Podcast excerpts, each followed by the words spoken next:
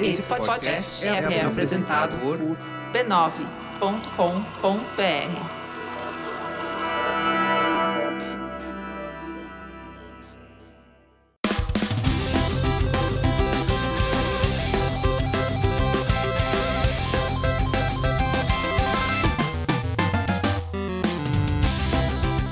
Ao vivo, Poco Pixel número 91, eu sou o Adriano Brandão, do meu lado tá o Danilo Silvestre, tudo bom? Tudo bom, beleza? Maravilha! Qual que é o tema de hoje, Danilo? O tema de hoje é Olha a Onda. Olha a onda! A gente vai falar sobre jogos do esporte mais videogameístico da história, o surf.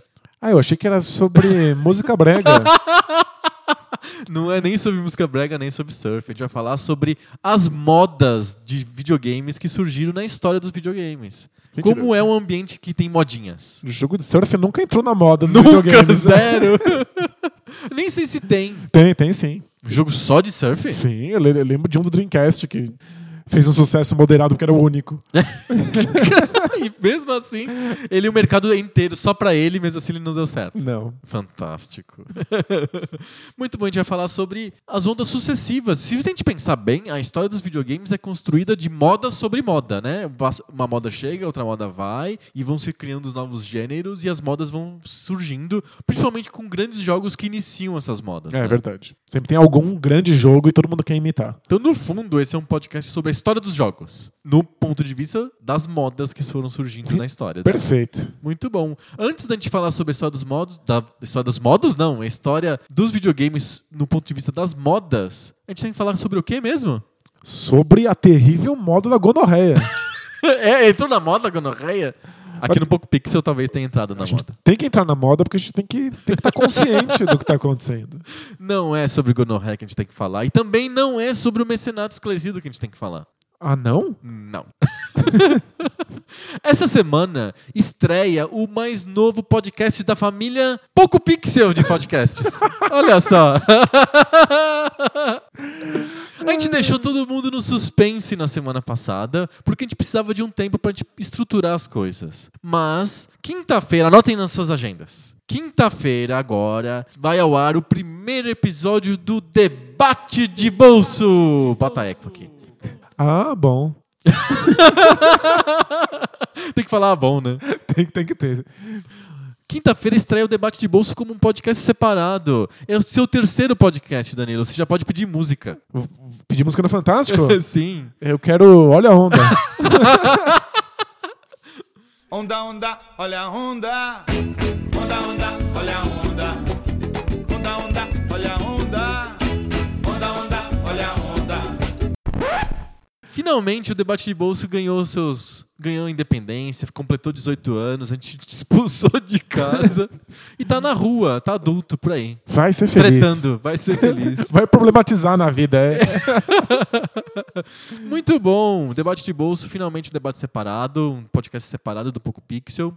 Poco Pixel vai s- ficando mais especializado em videogame, com mais sessões sobre videogame. Aliás, já tava ficando um podcast imenso. Acho que foi, foi um bom. A casa tava ficando pequena demais para dois podcasts. Exato. E aí o debate de bolso separado. Onde que a gente pode escutar o debate de bolso? É no debatedebolso.com? Exatamente. Entrem lá, tem os links lá do RSS, link do Android.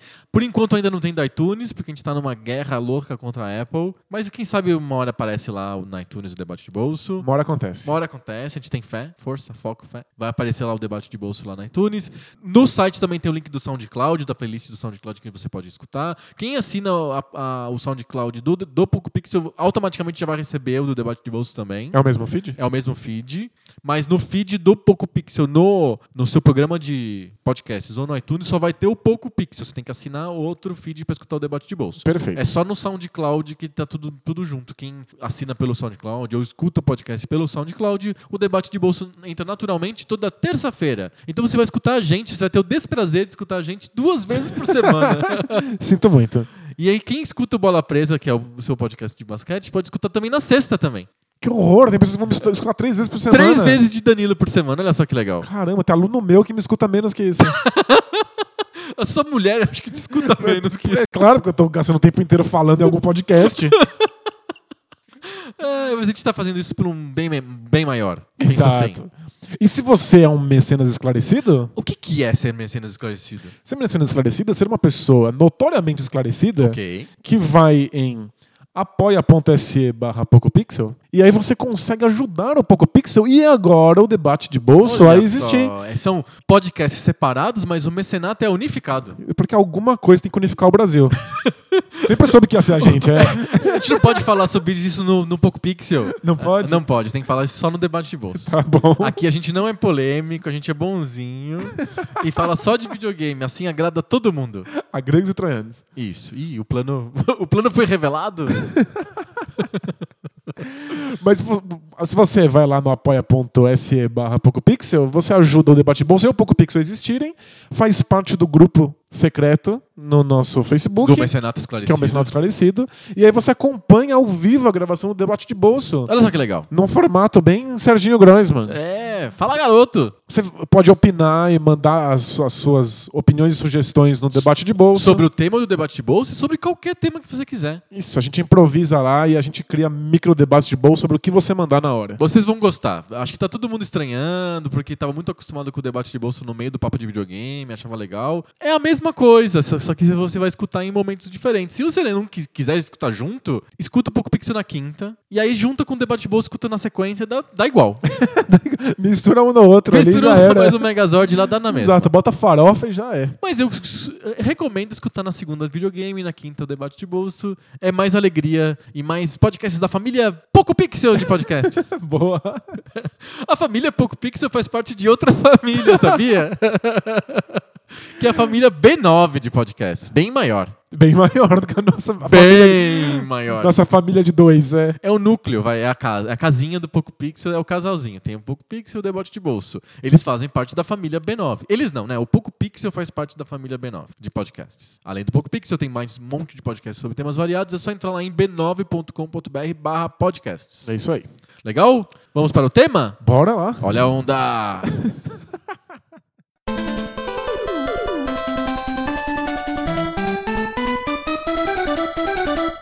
Eu acho que a história dos videogames pode ser contada de várias maneiras. A gente pode contar a história dos videogames pelos consoles, É verdade. pela tecnologia, né? Então, a tecnologia começou assim e terminou assado. É, a gente usa a tecnologia como um jeito de contar a história dos videogames. Mas, no fundo, os videogames não são sobre consoles. Claro, tem gente, eu tô entre elas, que gosta da tecnologia, de ver o chip, de abrir e ver como que é o circuito, de ver como que a Sega, ou a Nintendo, ou a Sony criaram um negócio. Ver o design externo, a carcaça dessa coisa. É, né? O negócio, co- co- como que é o controle, a ergonomia do controle, se tem três botões, quatro botões, se tem botão de ombro, não tem, é alavanca, digi- é analógico. é- enfim, isso é legal.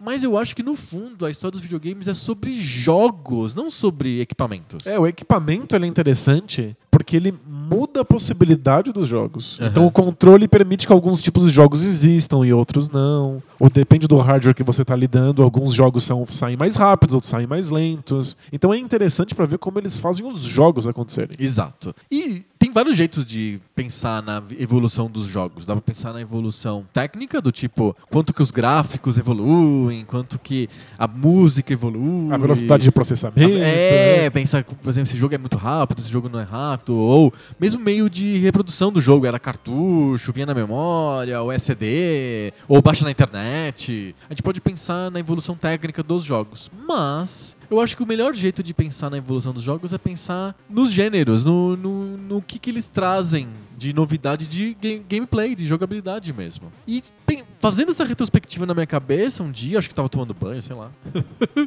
O único tempo que eu tenho pra pensar é tomar Então, banho. Banho. é ótimo, é você, a água e o sabonete, aí você fica pensando, né?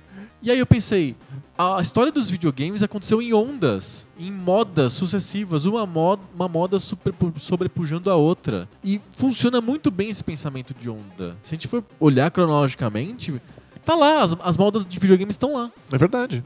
E saem jogos mais ou menos ligados a um gênero específico, e a gente pode depois analisar as pequenas diferenças que tem entre eles, as pequenas novidades que vão sendo inseridas aos poucos. Mas olhando de longe, a grosso modo, são sempre modas que vão sendo substituídas umas pelas outras. E algumas que são realmente fortes acabam convivendo com outras modas paralelamente. Sim.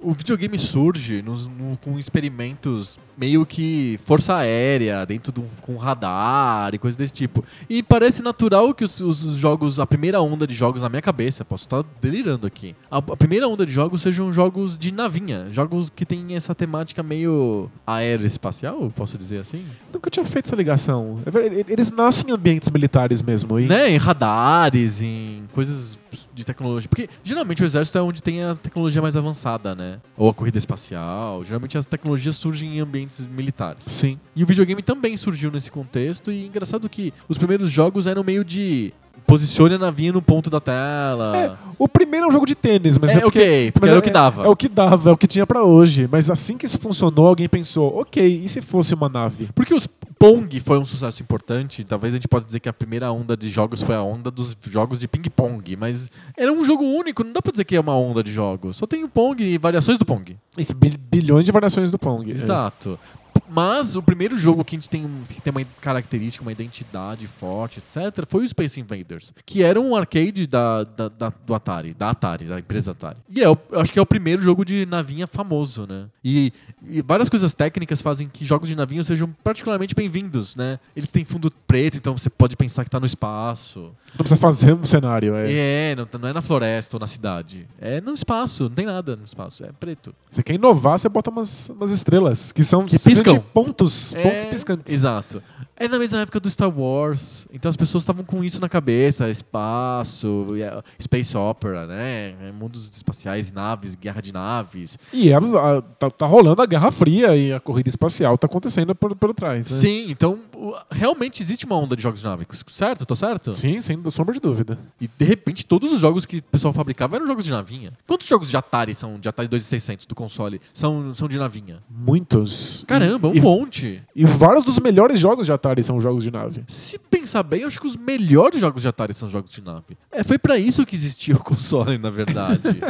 Não, é sério, era o destino manifesto do Atari 2600 eram os jogos de nave. Eram os jogos que você conseguia ligar e falar: olha, é um jogo de nave. Aham. Porque os outros jogos de Atari você liga e fala: olha, eu não faço a menor ideia do que é isso. Ó, ó, não olha, né? é, vê na capa do jogo pra gente saber o que é. Tipo Adventure, ah, é por exemplo. futebol. É. Olha, Adventure, você vai matar um Adventure, dragão. você tá num dungeon, aí você vê é um quadrado. É tipo, imagina que isso é um dragão. Ah, tá. Ah, tá. Mas não, jogos de nave, você Cê batia sabe- o olho e eram naves. Exato, é, é realmente fácil de identificar, porque é um objeto triangular no fundo preto. No é espaço. nave no espaço. E engraçado que o, o- o chip de som do Atari é uma, uma- uma bela de uma porcaria. É muito né? ruim, é muito ruim. É, é uma questão da época, mas é, é também uma questão de manter os custos sob controle. Mas o barulho de uma nave lançando, assim, Ele fazia bem. faz ok, né? E o tirinho, né? Tchu, tchu, tchu. Funciona. É porque lembram os sons que, é- que foram imortalizados como os sons de espaço pelo Star Wars. Sim. Que alguém inventou. Alguém inventou isso. Que na verdade no espaço não tem som algum. Isso que é legal. Você assiste- Nem a nave, nem o tiro não tem som. É mudo. Só que divertido, todas as cenas de guerra espacial no Star Wars em silêncio É um total, sepulcral. Explosões totalmente mudas. Assim. Olha, ia ser, ia ser um filme de arte. Eu não- Ia ser o Star Wars iraniano, assim. Aliás, pergunta para os. Quem... Vai que tem algum astrofísico escutando a gente. Vou fazer a pergunta. Eu não- realmente não sei. É possível explodir coisas no... com fogo no espaço, sendo que não há oxigênio, para criar fogo? Acho que tem que ter oxigênio do lado de dentro pra fazer uma explosão, mas acho que será que a explosão apaga instantaneamente? Pois é, não sei. Eu não faço ideia. Não faço ideia Eu também. não Fica assisti aqui- muitas aulas de física da escola. E nem sei se eu teria aprendido isso. Acho que eu teria aprendido a velocidade que é uma maçã em Júpiter. É, pois é. Então não- a gente não sabe, mas enfim. Pensa essas cenas de explosão totalmente mudas. Alguém bolou o som de tirinho e o Atari consegue fazer esse som de tirinho. Né, Então, ele, ele funciona sonoramente como uma boa. Uma boa. Plataforma tecnológica para jogos de nave. Exato, pra simular Star Wars Então vamos pensar, os próprios jogos de Star Wars, porque o Star Wars tem jogos no Atari, né? de nave. A gente até fez um. Tem um. tem- a maioria dos jogos de, de Star Wars é, de Atari são de nave, né? Tem um que é de. Qual que é o nome daqueles monstrões? Aquele é- são. Os ATSTs? Isso, tem um jogo que que são é só os disso. andadores. Ah, isso, são walkers, né? É, são, tem um jogo de Atari do Star Wars que é, é disso. Você controla esses. Esse, eu acho que é uma- você controla uma nave contra os walkers. Legal. Então é um tipo um jogo de nave.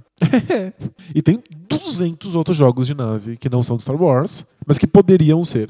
Mi- Missile Command, é, Asteroides, o Demon Attack, que é um tipo de jogo de nave parecido com o, o Space, Space Invaders. Invaders. É, o Mega Mania, que também é um jogo de nave baseado no Space Invaders. E se pensar bem, até o, o Yars Revenge foi por muito tempo considerado o jogo mais revolucionário do Atari. E é um jogo de nave. É um jogo de nave, aquele não é de baixo pra cima, ele é um jogo de nave da esquerda pra direita. Tem que ven- vencer um vilão, que é uma nave gigante. Tem um monte de coisas aparentemente incompreensíveis, mas supostamente sofisticadas acontecendo no jogo. Mas é um jogo de navinha. Exato, e, e isso perdurou, né? Ah, j- Existem jogos de nave meio que até hoje. Não são tão co- populares, nem tão famosos, mas existem. Porque o gênero de navinha, que é o shoot'em up, o shmup, existe até hoje.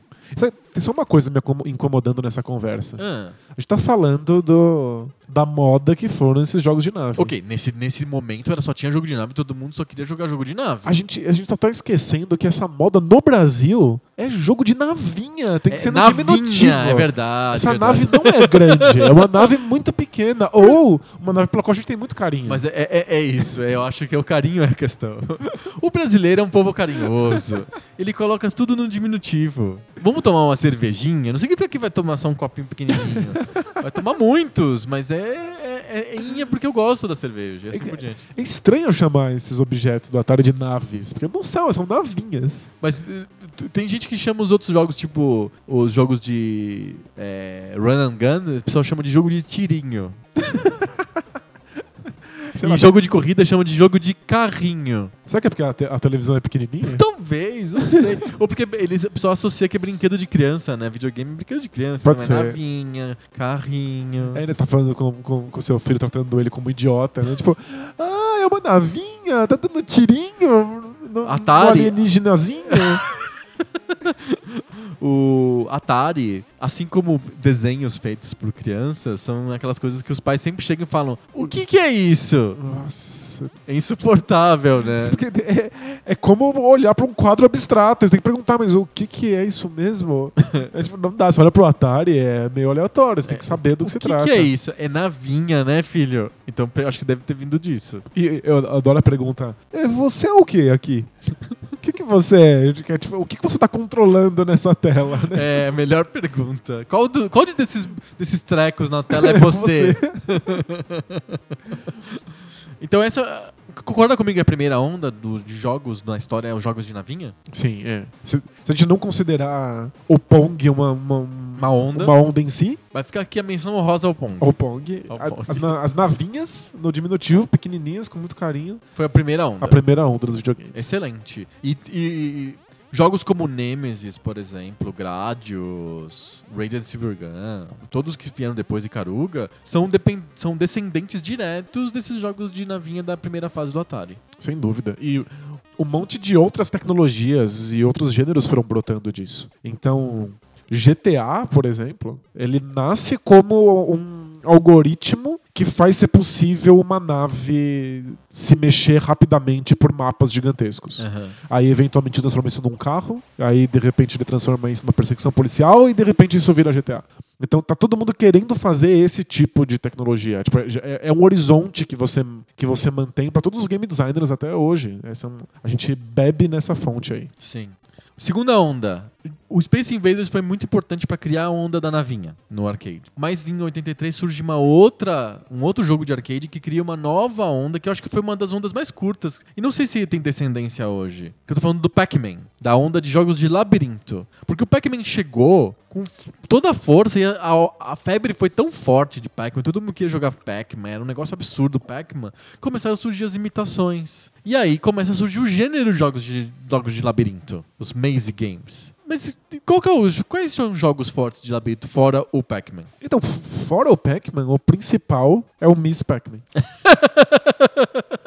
que fez um sucesso muito grande. Foi, eu, eu acho que é o jogo de arcade que mais capturou moedas na história dos Estados Unidos. É o Miss Pac-Man. Você fez as moedas parecerem pokémons agora. Que é capturar Exato. moedas, né? Mas é, muita gente tentou fazer jogos desse estilo e, no fundo, só o Pac-Man v- fez sucesso suficiente para ser considerado relevante. Lembra que quando o Pac-Man foi lançado, ele foi lançado ao mesmo tempo com um jogo que era a aposta da Namco, que era o Rally X, o New Rally X. Que é um jogo de labirinto também. É com carrinhos, mas é um jogo de labirinto. Você tem que fugir dos outros carrinhos, igual o Pac-Man. É um jogo de labirinto. Mas será que tem alguma consequência dos jogos de labirinto pra hoje? Alguma, algum gênero que meio que depende dessa mecânica de labirinto ou de, de, de meio que se localizar e fugir, uma perseguição? É, eu acho o GTA não tem um pouco disso também? Você falou de GTA como um descendente de jogos de navinha?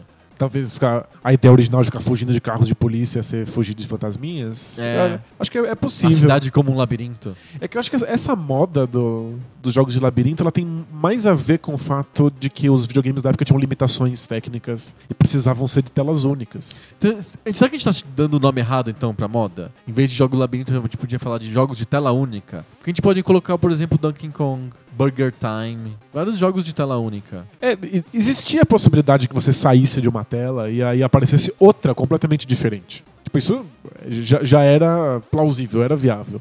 Mas os game designers pensavam, já que eu tenho que fazer essa coisa acontecendo tela a tela, por que que eu não faço o mundo inteiro do jogo estar inserido nessa tela que tá todo mundo vendo? Aham. Por que, que eu, eu vou pedir que o meu jogador imagine que existe um mundo pra fora disso, que ele vai ver um de cada vez, ao invés de simplesmente propor pra ele que o mundo é o que ele vê? Então acho que o Pac-Man é um, um exemplar interessante porque ele literalmente bota paredes ao redor Sim. do, do, do mundo de jogo. Então você tá vendo um labirinto, ele tem começo, meio e fim. E aí tem outros jogos que propõem isso também, mesmo que às vezes eles nem tenham barreiras físicas. Você não vê as paredes que tem no Pac-Man. aham. Mas só pode existir naquela tela única.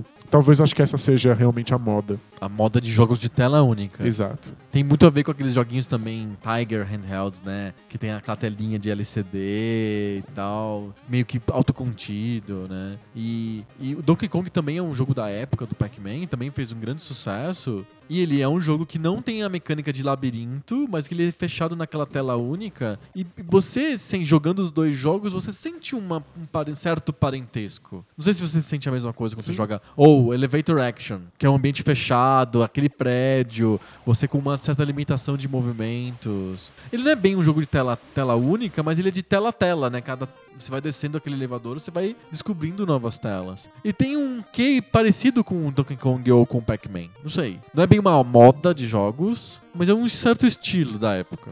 E tem essa, essa coisa de ter os inimigos e eles correm atrás de você.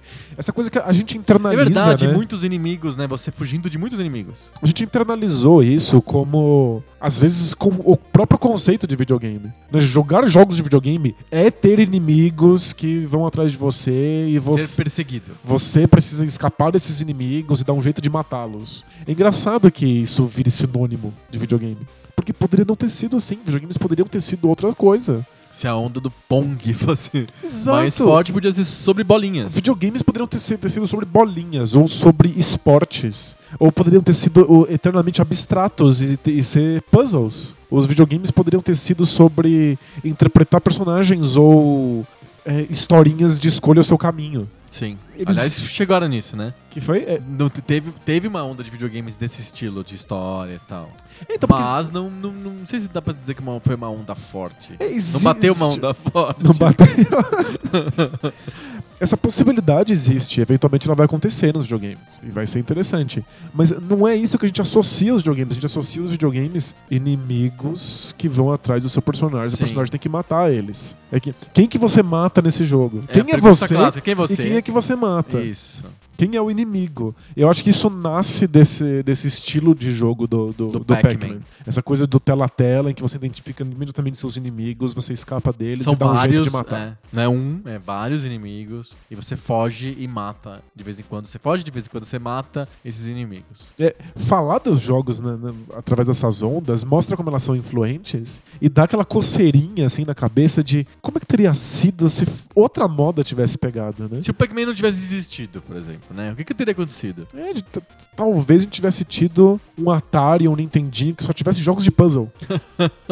Isso aí, um, tipo, mundo, um mundo distópico em que É. só existem puzzles. Ei, os videogames são o lugar do puzzle e você dá pro seu filho porque você quer que ele fique inteligente. ao invés de você dar porque ele vai matar muitos inimigos. Exato. É, Parece tão óbvio, mas é que matar inimigos é só uma das muitas possibilidades. exatamente. Mas pegou. E depois dos jogos de, de tela única, de labirinto, o que, que, que, que acontece? Eu fico- eu- pra- na, minha, na minha cabeça, o Donkey Kong leva pra outro jogo que é o jogo que cria um gênero novo, que é o Super Mario Brothers. E, o- e ele é muito diferente do Donkey Kong, porque o Donkey Kong naquela tela fechada meio que apresenta todo o dilema que o jogador tem que cumprir. O Donkey Kong, me- o normal, e o Donkey Kong Jun- Jr., que é o segundo Donkey Kong. né? Você, inclusive, enxerga o seu objetivo o tempo inteiro na tela. Isso, fi- tá lá. E você pode fazer um planejamento. Você pode pensar assim: eu vou pra cá, depois eu vou pra lá. Ele quase um, é uma espécie de puzzle de ação, se você pensar bem o Donkey Kong. Sim.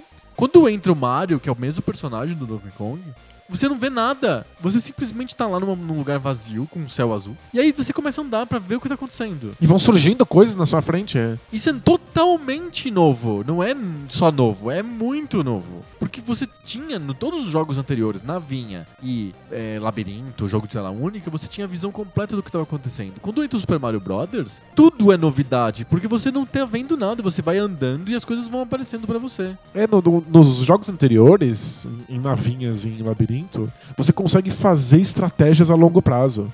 Você se planeja. Você se planeja, você sabe qual é o seu objetivo, ele é visível, então eu preciso matar todos esses inimigos que estão aqui, ou preciso chegar no final desse labirinto, fazer esse caminho. Mario é sobre você reagir rapidamente às coisas que vão aparecendo na tela. Que aparecem, vão Não. aparecendo. Não é sobre um planejamento a longo prazo, inclusive porque o seu objetivo final, ele, ele é levemente sugerido no- quando você chega no primeiro castelo. Só no primeiro castelo. Que é tipo, ah, você nem sabia. Mas você tava indo atrás de uma princesa. Exato. E ó, ela não tá aqui, então você vai ter que continuar procurando. Então você fica. Você é informado ali de que você tá andando em direção a alguma coisa. É, é- é Mas muito a- legal. Até aquele E- momento, isso não faz sentido. Você tá andando simplesmente sendo atacado por uma série de desafios e você vai lidando com eles. E pensa que é um jogo que você anda. E isso não tinha, não existia antes. Todos os outros jogos você tá meio parado. O, os jogos de, de navinha, basicamente, tipo asteroides, por exemplo, ou Missile Command, você tá realmente parado. Asteroides, você meio que só muda o eixo onde você tá tirando. Você fica meio que no centro da tela o tempo inteiro. Quem se mexe são os inimigos. É, e, e os jogos em que você se mexe, você se mexe dentro de uma tela única, estática. Sim. Então você tem uma, uma quantidade de movimentos pré-definida no instante que começa o jogo. Você já e sabe você pra anda onde você pra pode todos os ir. lados, né? O Pac-Man você vai pra cima, pra baixo. É meio que uma visão meio que satélite da- da- do que tá acontecendo. Sim. No Mario, você realmente tem uma visão meio míope em que você, você tem que andar como se fosse uma jornada mesmo. É o primeiro jogo que tem vis- uma sensação de jornada. Os outros jogos tinham uma sensação de jogo de tabuleiro. Você tem to- toda a razão. Só que para que você possa fazer isso acontecer, você tem que colocar uma visão lateral, né? Pra você poder mostrar esse Exato. cenário acontecendo, né? A gente chama isso de side-scroll. A tela vai, vai rolando. Como se fosse um scroll mesmo, uma- um rolo de papel que você vai desenrolando. abrindo, Né? Como se estivesse abrindo um pergaminho, né? Isso. Só que como isso limita um pouco a, o- a movimentação, porque você consegue andar num eixo, o jogo acaba se focando também em movimentação vertical. Você pula muito. Então você, per- eh, você tem, pra ter essa sensação de que você faz escolhas significativas, você tem que pular. Você tem que poder se movimentar pra coisas que estão em cima, escalar coisas. E aí surge o gênero plataforma. Isso, que é a, a- Talvez seja. Será que ele é a maior onda de todos os tempos? Acho que não, né?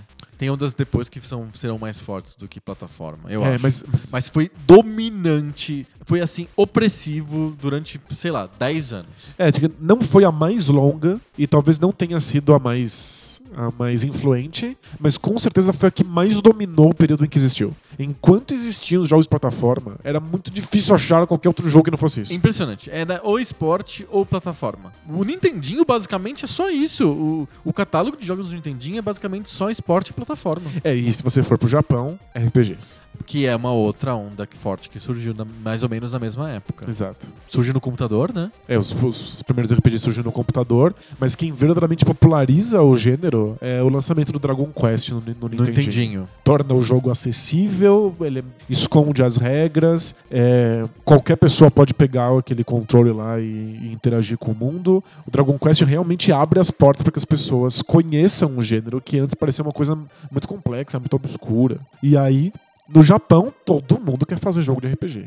É uma coisa bem japonesa. É. E o mundo inteiro tá te- fazendo jogos de plataforma e os japoneses estão Fazendo fazendo RPG. jogos de RPG. O Zelda tem alguma relação com isso? Ele apresenta jogabilidade nova pros RPGs também? Porque os RPGs. No... Como que era o Dragon Quest, a mecânica do Dragon Quest? Ele é combate por turno. Então você anda no mundo aberto e aí Tem você tem visto combate por satélite? turno. Isso, visão satélite. O, o Zelda t- se propõe um RPG. É verdade, o manual fala. Este é um É. RPG. Ele acha que ele tá fazendo um RPG, mas ele quer que o combate seja por, por Em tempo real. e que você use os itens em tempo real. E A graça tá no mundo, na parte da exploração do mundo, que é uma parte muito pequena do Dragon Quest. O mundo do Dragon Quest é grande, mas ah, você passa 90% do seu tempo matando monstros em combates aleatórios. 10% do tempo você tá lá arrastando seu boneco no mapa gigante. O Zelda fez o contrário. O Zelda se focou na exploração do mapa. E aí o combate é uma parte menor, porque não tem combate por turno. Sim. RPG também é uma, uma onda que até hoje, né? RPG deu uma caída gigantesca, mas eu acho que o RPG foi engolido por outras. Bom, bom, Outras A coisas, gente consegue né? pensar que o RPG teve uma- foi uma onda que tem um formato meio de sino, assim, no tipo, no começo era uma coisa meio de nicho, meio restrita no Japão. De repente tem um boom. E aí, na época do PlayStation, por exemplo, era o videogame era RPG, basicamente. é Sinônimo de videogame era RPG. Sim. E aí depois dá a volta pro nicho de novo. Exato, sem sombra de dúvida. É, é engraçado que o, o Ocidente pega o- a, a onda do RPG de console tão tarde que quando eles lançam o primeiro Final Fantasy no Ocidente e chamam de Final Fantasy, ele já é o 4 no Japão. Aí dá essa treta de que os A números, não, os numeração. números não batem e tal. Sim. Então o Ocidente de repente pegou e aquilo foi muito grande, depois foi desaparecendo. E aí outros jogos foram pegando elementos de RPG e inserindo neles, e aí eles acabaram dominando o mercado. Mas a gente tem no Nintendinho uma fase gigantesca, uma onda gigantesca de plataforma e correndo por fora uma onda de RPG, que aí vai, cr- vai tomar fôlego e na, na geração PlayStation vai dominar completamente o Nossa, no mercado. PlayStation domina, domina geral. Enquanto no- nos- no- no- nos consoles é, a plataforma é dominante. Não só no Nintendinho, como também no Master System, como também no Mega Drive. No Super Nintendo. no Super Nintendo. São duas gerações inteiras. inteiras de jogos de plataforma.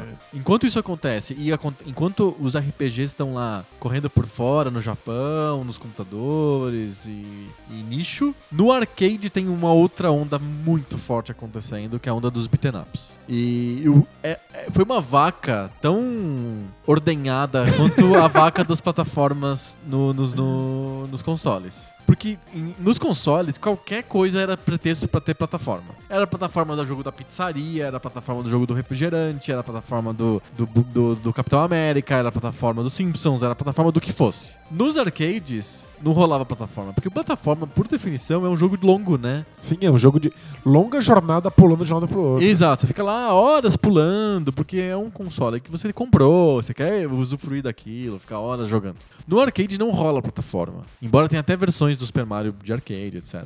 O que rola no, no arcade é outro gênero de side-scrolling, que é o beat'em up, que é muito parecido com o gênero de plataforma, só que você não pula, você soca.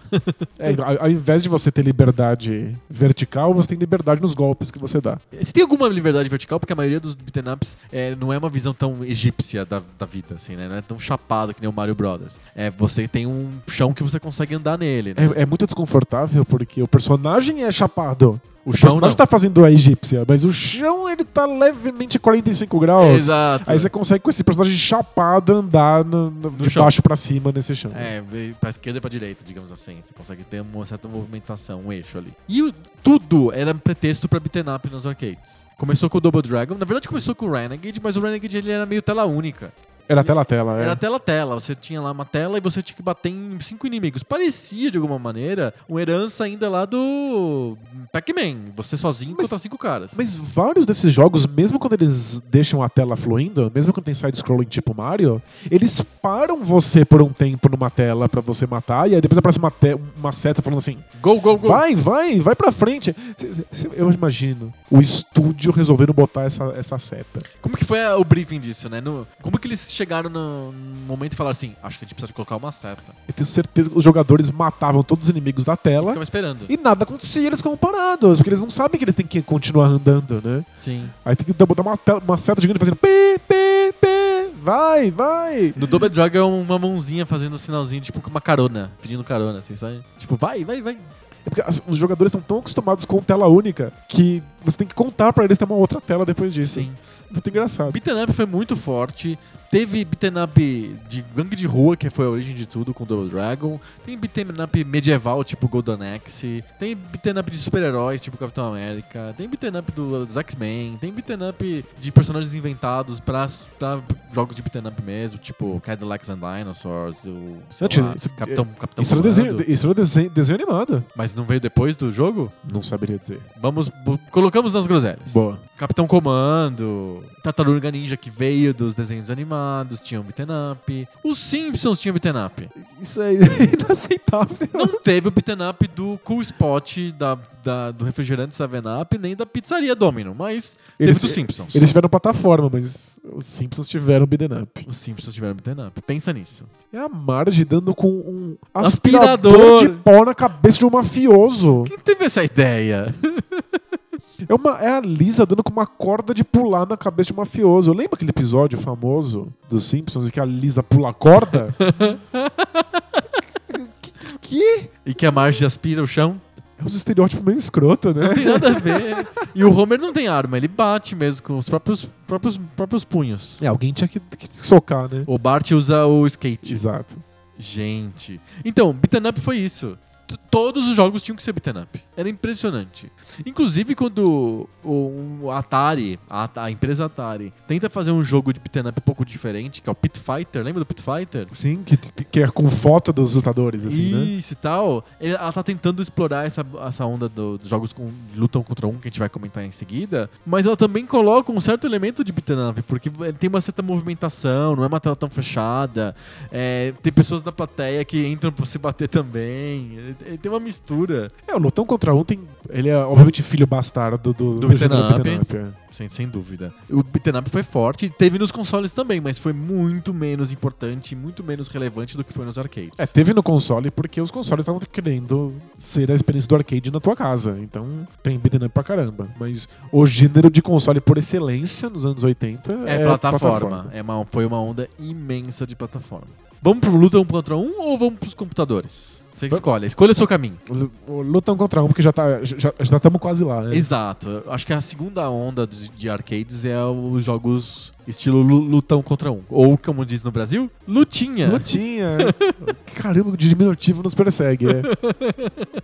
Acho que é o claro que isso foi veio graças ao Street Fighter 2. Sim, com certeza. Mas antes dele teve o Street, pelo menos teve o Street Fighter 1. Que ninguém nunca viu. Ninguém nunca viu, Ninguém nunca. Nunca. Nunca, vi- nunca ouviu, nunca. nunca comi, nunca cheirei, só, Só ouvi ouço falar. falar, isso. É, o Street Fighter 1 é o caviar dos videogames. Boa a minha referência, É. que eu não sei fazer, né? Deu quase certo. Mas antes do Street Fighter 1 tinha os, os jogos, outros jogos de luta um contra um. Eu lembro do International, International Karate, ou Karate Champ, depende do país onde você tá. Que é um jogo de karatê um contra um, que tinha aquele dois, du- duas, dois manches que você controlava, não tinha botões. E o René Guita de juiz. É. E que ele tenta simular os movimentos reais dos Karatê. golpes, com os analógicos. Exato. É, é, sof- é- é- Sofisticado demais. demais, é uma grande ideia, mas não, Não rolou. funcionava na época. Mas foi um sucesso. foi, foi. Porque as pessoas queriam essa Aprender, experiência de é. bater num contra o outro. E elas queriam aprender os golpes. Tem, tem- tem essa sensação bizarra de Estou participar, de, evoluindo. participar de um clube secreto. Olha, agora eu sei dar esse golpe. Você não sabe? Ah, eu não vou te contar. Que pena. Era, a gente admira as pessoas que sabem mais golpes do que você. Faz sentido, faz É, sentido. é tipo- Isso é uma coisa do jogo de luta. Sim, sem sombra de dúvida. A comunidade conhece os golpes. Aliás, quando você fala de jogadores profissionais, eles sempre dão os golpes que eles querem no momento em que eles querem. Você julga eles pela decisão que eles tomam, não pela habilidade nos dedos. É tipo, caramba, esse cara decidiu dar esse golpe agora, olha que inteligente. A gente, quando joga jogo de luta, a gente tenta dar os golpes, e às vezes sai, às vezes não sai. Né, tipo, é mais sobre sa- saber se a gente consegue ou não consegue. Enquanto eles é sobre a decisão que eles tomam nos momentos Isso pra corretos. mim fica clássico que saber os golpes é o ponto crucial do jogo de luta no Mortal Kombat, quando eles criam um modelo em que tem golpes secretos que matam a pessoa, o Mas tem- fatality. Você tem que comprar a revista Ação Games. Exatamente. Então, tipo, ele cria uma casta das pessoas que sabem dar fatality É e as uma- pessoas que não sabem dar fatality. É uma casta, hein? Qual- de qual lado você tá? Eu nunca soube dar fatality algum. Nunca deu nenhum com Fatality? Na minha vida inteira. Somos dois. São 38 anos, quase 39 anos, sem dar um fatality. Nunca. Eu já Bem, né? peguei a revista São Games e tentei seguir aquelas porras. Mas é assim do tipo, precisa ser um polvo, sei lá. Um povo muito rápido. né? Exato. A, B, C, esquerda, direita, meia lua pra cima e pra baixo. Não dá certo. O personagem fica dançando na frente do outro e o cara p- morre no chão de tédio, né? Tipo, É, Ele- ele, ah, não aguenta e morre. Que o Morty não aguenta mais esperar pela morte. né? Exato. Ah, vou morrer eu mesmo aqui. Você não vai me matar, então eu vou é, morrer. vai se ferrar você. É muito estranho. Você aperta um monte de botão, o personagem fica meio rebolando e o outro plof. Mas é, realmente cria um- uma distinção dos jogadores que sabem e os que não sabem. E foi incrivelmente impor- importante jogo de luta contra um. Mas eu acho que não chegou a ser tão uma vaca tão gorda que nem de beaten up, né? Não teve luta contra um dos Simpsons. Ou teve? Não, mas teve das Tartarugas Ninja, teve de um monte. Era, era- era normal inventar personagens, né? É, o, a SNK tinha um. Devia ter um cara amarrado com uma bola de ferro em algum lugar que soltava as 18 personagens novos por dia, né? Em- Um personagem era um prato de comida que botava debaixo da porta da, da cela dele. né? Coitado. Fiquei com dó do cara. O cara. Esse Porque a SNK soltava 200 Jogos! jogos, e cada um tinha 40 canas com design totalmente diferente. Não era tipo o Mortal Kombat que tinha a decência de só trocar a cor do papel crepom. Você chama isso de decência. Ah, pelo, pelo- pelo menos não tem um cara amarrado com uma bola, a- É, uma bola de metal no Acredito que foi assim, assim a, a Midway lá, ela foi um dia na Universal Studios, tirou foto dos caras que estavam passando ali e botaram no Mortal Kombat. É isso. pé. E aí, mas não tinha muita gente. Não, então, tiraram de quatro pessoas, aí eles mudavam as cores da Exato, roupa. Teve, teve- teve que mudar a cor da roupa muitas vezes. é. Eles foram numa terça-feira de tarde, não tinha ninguém no, no parque. Aí eles pegaram de meia dúzia de caras e depois trocaram as roupas. Mas ó, eu acho que essa vaca deu muito leite. Deu, né? Muita, muita gente tentou fazer Jogo um contra um. jogo um contra um. Double Dragon te- teve um jogo de, de um contra um. Verdade, Double Dragon teve que sair dos beaten ups, que foi a onda anterior. Isso, a Nada onda, se- a onda mudou, agora você vai ter que mudar o teu joguinho. É Jimmy e Billy no um contra um, contra o Abobo, dois rounds. Pensa que se antes tinha beaten up de todos os heróis da Marvel do planeta, Verdade. depois passa a ter os jogos de luta. do- Ó, do- teve o beaten up dos X-Men, beaten up do Homem-Aranha, beaten up do Capitão América. De repente tem o Marvel's Capcom, o Super Mar- Marvel Super Heroes, Marvel's Capcom 2, o X-Men Children of the Atom. É, Marvel vs Street Fighter. É isso. X-Men versus Street Fighter. É, é, é, acho que foi uma vaca também. Foi uma vaca bem, Bem leite- explorada. Bem leiteira, é. Essa onda durou. E dura até hoje. Te- teve- ela teve um- uma queda. Ela, acho que ela ficou normal agora, né? Ela não tá tão hypada. Ela tá normal, é um gênero. Ah, mas é um gênero bem forte. Acho que não nos arcades, porque arcades não existem mais. Só por causa disso. é, mas no- no- nos consoles é um gênero forte. Ah, mas não é o que faz vender console. Não, de jeito nenhum. Ele é um Não. nicho, tem muito jogador, assim como é, E tá- StarCraft tem muito jogador, e tá, mas mas tá- é e um tá nicho. tendo mais, tá tendo cada vez mais. Os, os jogos de luta um contra um deram uma, uma, uma caída bem grande, mas Street Fighter 4 ajudou. Porque assim, se a gente for pensar, Ah, retomar o a gente nicho. não vai chegar nas ondas atuais, né? Porque a gente, o Poco Pixel tem uma no contrato do Poco Pixel tem umas letras miúdas que dizem que até 2000, né? Exato. Mas se a gente fosse chegar na onda atual, a onda do momento é jogo de parkour, né? Já tem uns 10 anos de jogo de parkour, É né? verdade. É a plataforma do Nintendinho hoje é- chama Parkour. Tem toda a razão. Todos os jogos são de parkour. Com, com jogabilidades medonhas associadas a isso. O que você inventar? Com parkour.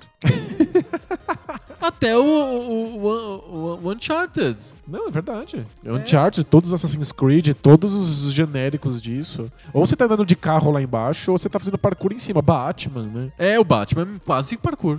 Tem um pouco de luta e tal, muda um pouco, mas é meio parkourzão Você tem mesmo. razão. E o gênero parkour vem de videogames, mais do que o gênero luta. É o gênero que vende videogames. É. Ninguém compra o PlayStation 4 pra jogar Street Fighter 5. Ah, Acho que tem- tem os, os loucos, mas, mas aí a gente tá falando de nichos, tem toda a razão. É, o- quem compra meio que tá pensando no Uncharted, É, então. mas, mas nos anos 90. no, Uncha- no Assassin's Creed. Nos anos 90 a gente comprava Super Nintendo pra Por jogar causa Street do Fighter. É. Street Fighter, exatamente. Isso define onda. Você definiu o que é uma onda, não é o gênero, é, é o gênero que vende console. E aí todo mundo queria, queria entrar nessa aí. Enquanto isso, Tipo, e no, no- nos Piratex, que o pessoal tem muita criatividade e muito tempo livre, tem até os personagens do Chaves é verdade. enfrentando em luta É o contra Street um. Chaves. Então, qualquer personagem que desse pra encaixar nisso aí, a gente colocava, porque era realmente dominante No na indústria. Gênesis, no Super Nintendo, tinha aquele jogo de bolas que se compõem em personagens e batem um nas outras. Ah, o Balls. O Balls. Ele é bom esse jogo até. É bem bom, é bem bom. Tem o Aí tinha- Clay Fighters. Tem o Clay Fighter que é de boneco de massinha. Tem-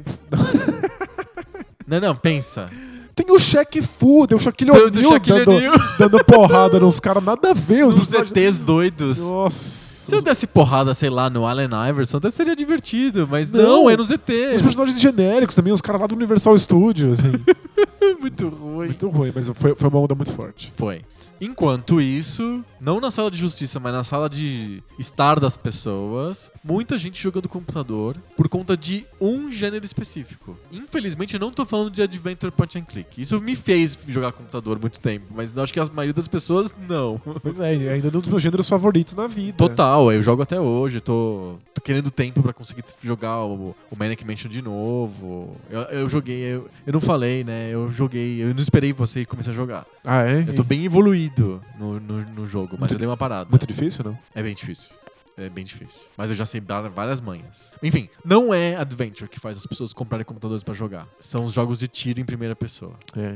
Doom fez isso aí com a gente. O Doom fez isso pra, pra gente. Lá em 90 e alguma coisa, o pessoal lá da ID criou lá o Wolfenstein 3D, depois criaram o Doom e pronto. Boom! Todo Não, mundo Doom. queria aquela... É boom? É, o Doom fez um boom. O- todo mundo queria jogar aquilo. Todo mundo queria jogar jogo de tiro em primeira pessoa. E aí começa a surgir jogo de tiro de tudo quanto é jeito. Fizeram o Heretic, que é o jogo de tiro em primeira pessoa, que não é tiro, é uma armas místicas. É, porque. Ah, o- o- o- quais são os, os gêneros famosos pra gente fazer Medieval. jogos? Medieval. Faz um jogo. First Tiro em person primeira shooter pessoa de medieval. medieval. Que outro gênero? Navinha. Faz uma navinha em- em primeira pessoa. É decent. Que é o Decent. Que é o jogo do. O jogo do, do Raul, né? Você joga e chama o Raul. Né? Nossa, nossa, eu passo muito mal jogando isso. eu passo muito, muito mal. Não Aquilo rola pra realmente mim. dá muito enjoo, aquele. Não consigo, eu tenho um motion sickness violento com essas coisas. Decent é, é, é complicado. E tinha jogo de tiro do, do Star Wars, né? Que é o Dark Forces, o Jedi Knight. Teve lá o da Katana. da katana. Tem o Duke Nukem, Duke Nukem 3D. Jogo de tiro em primeira pessoa foi um negócio extremamente forte e ainda é muito importante. A gente tem pelo menos três séries extremamente importantes de de tiro em primeira pessoa hoje, né? O Battlefield, o Call of Duty e agora tem o Overwatch. É, mas e- e- é que você tirou o Halo e as pessoas vão te, Ah, é verdade. vão te o matar de Halo. porrada. É que o Halo não é multiplataforma, né? O Halo tá só É. na Microsoft. Mas o, o, o gênero de, de tiro em primeira pessoa entra nos consoles com, com força com o 007 GoldenEye, no Sim, 64. nos consoles, impressionante. E aí depois o Halo faz isso no primeiro Xbox. De e aí, vez. aí acabou. Aí Já quando o Halo faz, já não tem mais volta. A gente, eu acho que na época do, do primeiro Xbox, era o, prim- o first person shooter que com- vendia console. Sem, sem sombra de dúvida. Nos Estados Unidos, não era um Não, gênero. não, que no Japão não. Os japoneses não se importavam. eles- Até hoje não se Eles ainda não importa. gostam do gênero, mas hum, nos Estados Unidos, se o Xbox vendeu uma unidade, foi porque aquela pessoa queria jogar Halo. É, é total isso. Era isso. E mesma coisa com os Call of Duty e os Battlefields. Mas hoje ele meio que disputa essa primazia com os jogos de parkour. Exato. Mas por um tempo a onda era realmente FPS em console. E foi o que fez as pessoas voltarem pro computador. Com- Quando surge o Quake, os jogos em 3D, 3D mesmo, de placa de vídeo 3D, etc, vetor, é faz- é o que as pessoas queriam montar, fazer o PC da NASA. Eram jogos de, de tiro em primeira pessoa. É verdade. E até o arcade entrou nessa. Ah, é verdade, com arminhas reais, né? Exato. Como o arcade precisava, precisa ter algum, alguma coisa tátil que justifique, teve um bilhão de jogos de pegue a sua, o seu revólverzinho, aponte pra tela e mate carinhas. Até, até do Aerosmith. Tinha do Aerosmith, lembra que você jogava na van do Aerosmith, a van de torneio Atirando deles. CDs. atirando no- no- nos inimigos com uma metralhadora. Tipo, é, é- é a vergonha humana ali. É, é o, é o que é a, personificada. va- é a vaca, cara. É, É a a- vaca. Não dá pra fugir da onda, você precisa ganhar uns Acho que a gente devia trocados, chu- é. trocar o nome do episódio. Devia ser Olha a Onda, tinha que ser É a Vaca. A vaca mais leiteira do mundo. É to- toda época tem sua vaca leiteira. E teve- essa época aí foi a vaca leiteira do, do FPS. Até É. o Aerosmith entrou na onda. É, todo mundo queria jogar. Lembra House of the Dead? Tinha o Little Enforcers, lembra do Little Enforcers, que era de polícia? Era um arcade de polícia que você tinha a tua arma e você tinha que se esconder atrás dos carros de polícia e tirar os bandidos. E o da um tal. SEGA, que era o Virtua Cop. O Virtua Que você Cop. atira na mão do. Ninguém morria. Você atira na mão e os inimigos soltam a arma. Porque esse negócio de polícia matar bandido é- não, não é legal, né? Mas isso é tema do debate bom. É, aqui a gente tá no pouco pixel. Vamos debater. Polícia. Tiro, tiro letal. É. Pode ou não pode? No Little Enforcers, não. Eles matavam os bandidos. É, Virtua Cop você tira na mão. Tira na mão e só eles são presos. E respondem no ju- no- na justiça. Judicialmente, depois da, depois da cirurgia. Aparece na segunda fase, aparece a justiça. Tem que fazer um argumento. Se você atirou indevidamente. Né? É. Aí o policial vai preso. Exato. Mas às vezes dá pra. né? Aparecem uns reféns, você não pode atirar nos reféns. Né? Sempre teve esses jogos de ati- não atirar no refém, né? É. Desde o Nintendinho, quando tinha o Duck Hunt, também tinha um jogo que era o Hogan's Alley, que era contra era bandidos com reféns. Que é pra ficar mais difícil de atirar no bandido, né? É, mas esses são, sempre foram jogos de tela única, né? Os, os jogos da Zapper, da, É. da pistolinha do Nintendinho, do Master System. Sim. Esses de arcade, como eles estão tentando simular os jogos em primeira pessoa dos computadores, tem movimento, né? os personagens se mexem. Você não controla o movimento. Então, você, porque você você tá no ocupado arcade. segurando uma arma. Mas no computador não, você te- usa as duas mãos e você consegue controlar a mira e você é ao mesmo tempo. Exato. Então, os, os de arcade são filhos bastardos, querem tirar um leitinho dessa vaca, mas eles são on-rail shooters. Eles são Exato. jogos de tiro em que você anda sozinho sem comandar. Sim. E, é- e meio que é quase tela única. O House of the Dead, se você pensar bem, é um jogo de tela única. Ah, não, mas ele vai. Essa. Você atira em tr- três caras, aí ele mo- bo- anda sozinho pra uma outra tela única com mais três zumbis. Pra você É sim, matar. e e às vezes você toma decisões, se você quer um caminho ou outro, depende de onde você atira, depende de quem que você mata. Você ainda toma um pouquinho de decisão no seu movimento. né? Exato. Chegamos à última onda pouco pixel, a onda pré-2000. E tem muito a ver com o console, com tem muito a ver com o computador, no caso, porque ele cria o Quake, esses jogos aí que usam é, ju- gráficos vetoriais, mas tem, acho que tem muito a ver com o Nintendo 64, que a gente tá falando da onda dos jogos 3D. A gente fez um episódio inteiro só sobre a migração pro 3D, revisitem lá, mas é, foi uma onda importante também. Não é um gênero só, porque 3D significa qualquer coisa, mas quando você tem um Mario que se passa em 3D, você percebe que aconteceu alguma coisa. Sim. E a, a princípio, eles são o que- o que a gente chamava de plataforma 3D na época, embora não sejam jogos tão verticais assim, mas eles são Tá jo- tão focado em saltos, né? Exato, mas eles são jogos sobre mundos 3D enormes em que você explora. Sim. Então o, o 64 cuspiu bilhões desses jogos sem parar. Era, era, o 64 era isso. Sim, então. Tinha poucas outras opções, fora jogo de corrida e esse tipo de jogo de, de mundo aberto, 3D. É, foi, ele lidava bem com 3D e o Mario 64 mostrou como fazer, né? Que era legal, Porque a Nintendo usa esses jogos como é, laboratório e, E demonstração de ma- caso. né? manualzinho para os outros estudos aprenderem.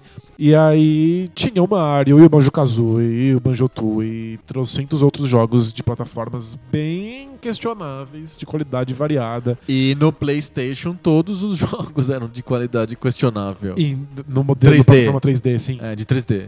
Mas tem, tinha de tudo. Então, esse- esses jogos em terceira pessoa, em que você tá andando por um mundo 3D, dominaram por completo a- a- o, o ciclo de vida do 64 e todos as- os consoles adjacentes. É, e depois. E o vai evoluindo, Dreamcast, o é PlayStation 1 e o, e o o computador dois. ne- ne- nesse, nesse processo. Sim. Se pensar o Dreamcast, com um monte de jogos de mundo 3D aberto. E, sim, assim, vários herdados, inclusive, do, do 64 do PlayStation 1, em Então. versões remasterizadas. Ou Sim, o Sonic Adventure, Sim. etc. o Rayman. São todos jogos que bebem nessa onda de jogos de plataforma 3D, ou jogos o mundo aberto 3D. O próprio Zelda, né? O Ocarina of Time. Sim, acho que o- o Zelda, de c- de certa maneira, mostra como se fazer um- um jogo de mundo aberto tridimensional. Aham. E a partir daí. E o parkour é filho des- desses caras. É, sem dúvida. O parkour de hoje, o Assassin's Creed, o Un- Un- Uncharted, etc., vem desses jogos dessa onda aí. Do Dreamcast, É, acho do, que- Zelda, do 64, do Zelda do 64. No fundo, esses jogos de parkour são o Zelda do 64 encontrando o Hollywood, encontrando os filmes de ação em que parkour acabou ficando sinônimo de coisa legal, divertida e frenética. Tipo, a gente assiste James Bond hoje, ele é- faz parkour. Ele se pendura nas coisas e, e pula por cima dos inimigos e, e não é mais, ele não pega mais um revólver e dá tiro nas pessoas, sabe? Interessante, né? Influencia também outras mídias. É, tipo, cu- culturalmente essa A gente gosta de parkour. essa coi- o, o parkour entrou tipo, com uma força. A gente nem chama de parkour, a gente nem sabe o que é. Mas essa coisa de transitar por ambientes com extrema habilidade. Uhum. Ser ágil mais do que forte. Exato. E pegou mesmo na, na- na cultura popular. né? Interessante, né? Qual que vai ser a próxima onda? A próxima onda. Nossa, eu- eu- acho que se eu soubesse, tava rico já. É, pois é, é difícil, né? E co- Pra gente encerrar, eu fiz essa pergunta de propósito porque não dá pra gente saber, mas eu aposto que o pessoal das. Da, da Microsoft, da Sega, da. Sega não, né? Mas da Sony ou da Nintendo, fica se questionando. Qual que é a próxima onda? Por onde a gente vai? Por exemplo, é, muita gente achava que a próxima onda seria tipo um gênero que a gente não falou, porque eu não acho que fez onda, que foi os RTS. Ou jogos de, de, de estratégia em turnos, sei lá. Foi forte, teve bastante gente que joga, jogou e joga ainda isso, mas não chegou Sim. a ser uma onda que vem de console, vem de computador. Não, não foram. E assim Foi como longe de hoje. dominar o mercado como as ondas que a gente falou até Exato. aqui. É. Hoje tem campeonato de StarCraft, de LoL, de Heroes of the Storm, Dota, mas não, não chega a vender console ou computador por causa disso. Então, mas será assim, em números grandes. Será que MOBA não tá se tornando essa nova onda? O gê- Será que vai ser popular? MOBA é o gênero do, do League of Legends. Será que isso não. Se alguém encontrar a, a resposta pra isso ficar verdadeiramente acessível pra um público completamente leigo, ou talvez nem precise. Talvez essa geração, porque a, a- a molecada agora domina LOL e entende, mesmo que ele seja extremamente difícil de- de compreender. Aham. LOL é- tem uma barreira de entrada monstruosa, você precisa- é uma curva de aprendizado longuíssima. E mesmo assim a molecada joga. Será que daqui a 10 anos eles não vão estar tão naturalizados com as regras do MOBA que o MOBA vai sim ser uma coisa que tem em consoles e em todos os computadores, todo mundo joga, entende, assiste na TV? Que é o que faz a coisa girar, a roda É, girar. Talvez MOBA seja a próxima grande onda. Pode ser, pode ser. Faz sentido. É, Mas não sei. As, é, a- as ondas que a gente falou até aqui são ondas acessíveis. e ondas va- avassaladoras, aquelas que realmente ninguém escapou. Exato. Todo mundo joga plataforma. quando tiver MOBA dos Simpsons, eu vou achar que é uma onda. Fica aqui a sentido. regra. A regra dos Simpsons. Tem jogo dos Simpsons, é onda. Você bota um controle na mão de qualquer um sabe jogar um jogo de plataforma hoje. Sim, A gente natural. entende as regras do jogo de plataforma, mesmo que você não tenha tido muito contato com eles. Aham. Eu não acho que essas ondas cons- possam acontecer com jogos tão difíceis. Eu Será acho que celular, jogos de celular não são a onda do momento, além Mas do co- parkour? Mas qual o gênero deles? Pois é. Tem tanto gênero, né? Tem É. desde jogo que joga sozinho. Eu vejo um monte de gente que fica almoça, fica ve- assistindo o celular jogando. O que, que você tá vendo? Ah, é que é um RPG de turno que eu s- só seto as coisas e ele joga sozinho pra Entendi, assim. você fa- faz motor, motorzinho e depois vê o que acontece. mim. Isso. Entendi. Eu ah, acho que no- os nossos ouvintes vão ajudar a gente. Mandem E- pra gente. Quais... Indicando quais são as, as, as próximas Pergunta ondas. para os nossos ouvintes. Qual que é a próxima onda? É, mas eu, eu acho que não tem nada muito evidente ainda. Acho que a gente, tá- a gente tem um mercado consideravelmente diversificado e o que é dominante no mercado não é novo, que é gênero de- de tiro em primeira pessoa, que ainda é mu- muito forte, ainda vende consoles. Parkour e primeira pessoa são os dois que vendem consoles. É, Tá, Será que primeira pessoa vende mais que parkour? sim, sem sombra de dúvida. É. Sim. Em, em venda de jogos é inegável. Incrível o que esses caras na garagem lá no Texas fizeram, hein? Quando criaram o Doom e o Wolfenstein 3D. É Impressionante. Impressionante. Eles criaram mesmo. a maior máquina de dinheiro da, da- Da história da- da dos história videogames. dos videogames. Sem dúvida. É a, ma- foi- é- é a maior onda de todos os tempos, né? FPS. A gente É. nunca fez episódio sobre FPS, né? Fica aí, fica no nosso backlog. Isso. Uma, uma hora a gente dá conta. Antes da gente ir pra FPS, a gente tem que ir pro High Five. Bora lá, high five. Partiu.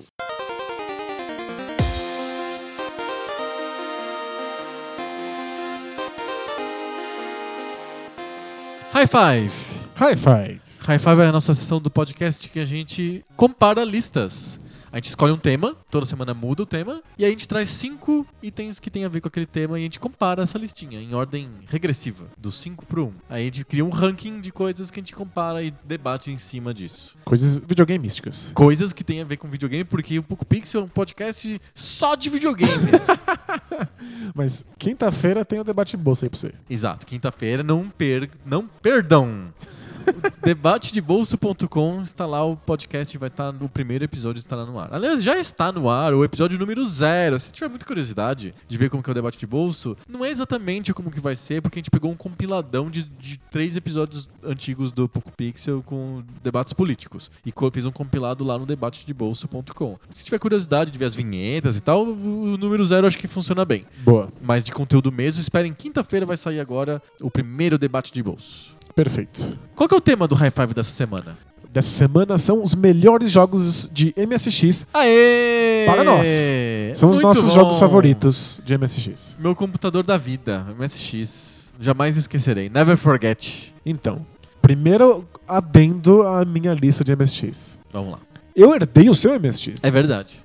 Então, veio inteiro, assim. Veio o computador e, E todo- o- os jogos. Então, Os jogos e milhões de fitas cassetes e disquetes e cartuchos, metade funcionava, metade não funcionava.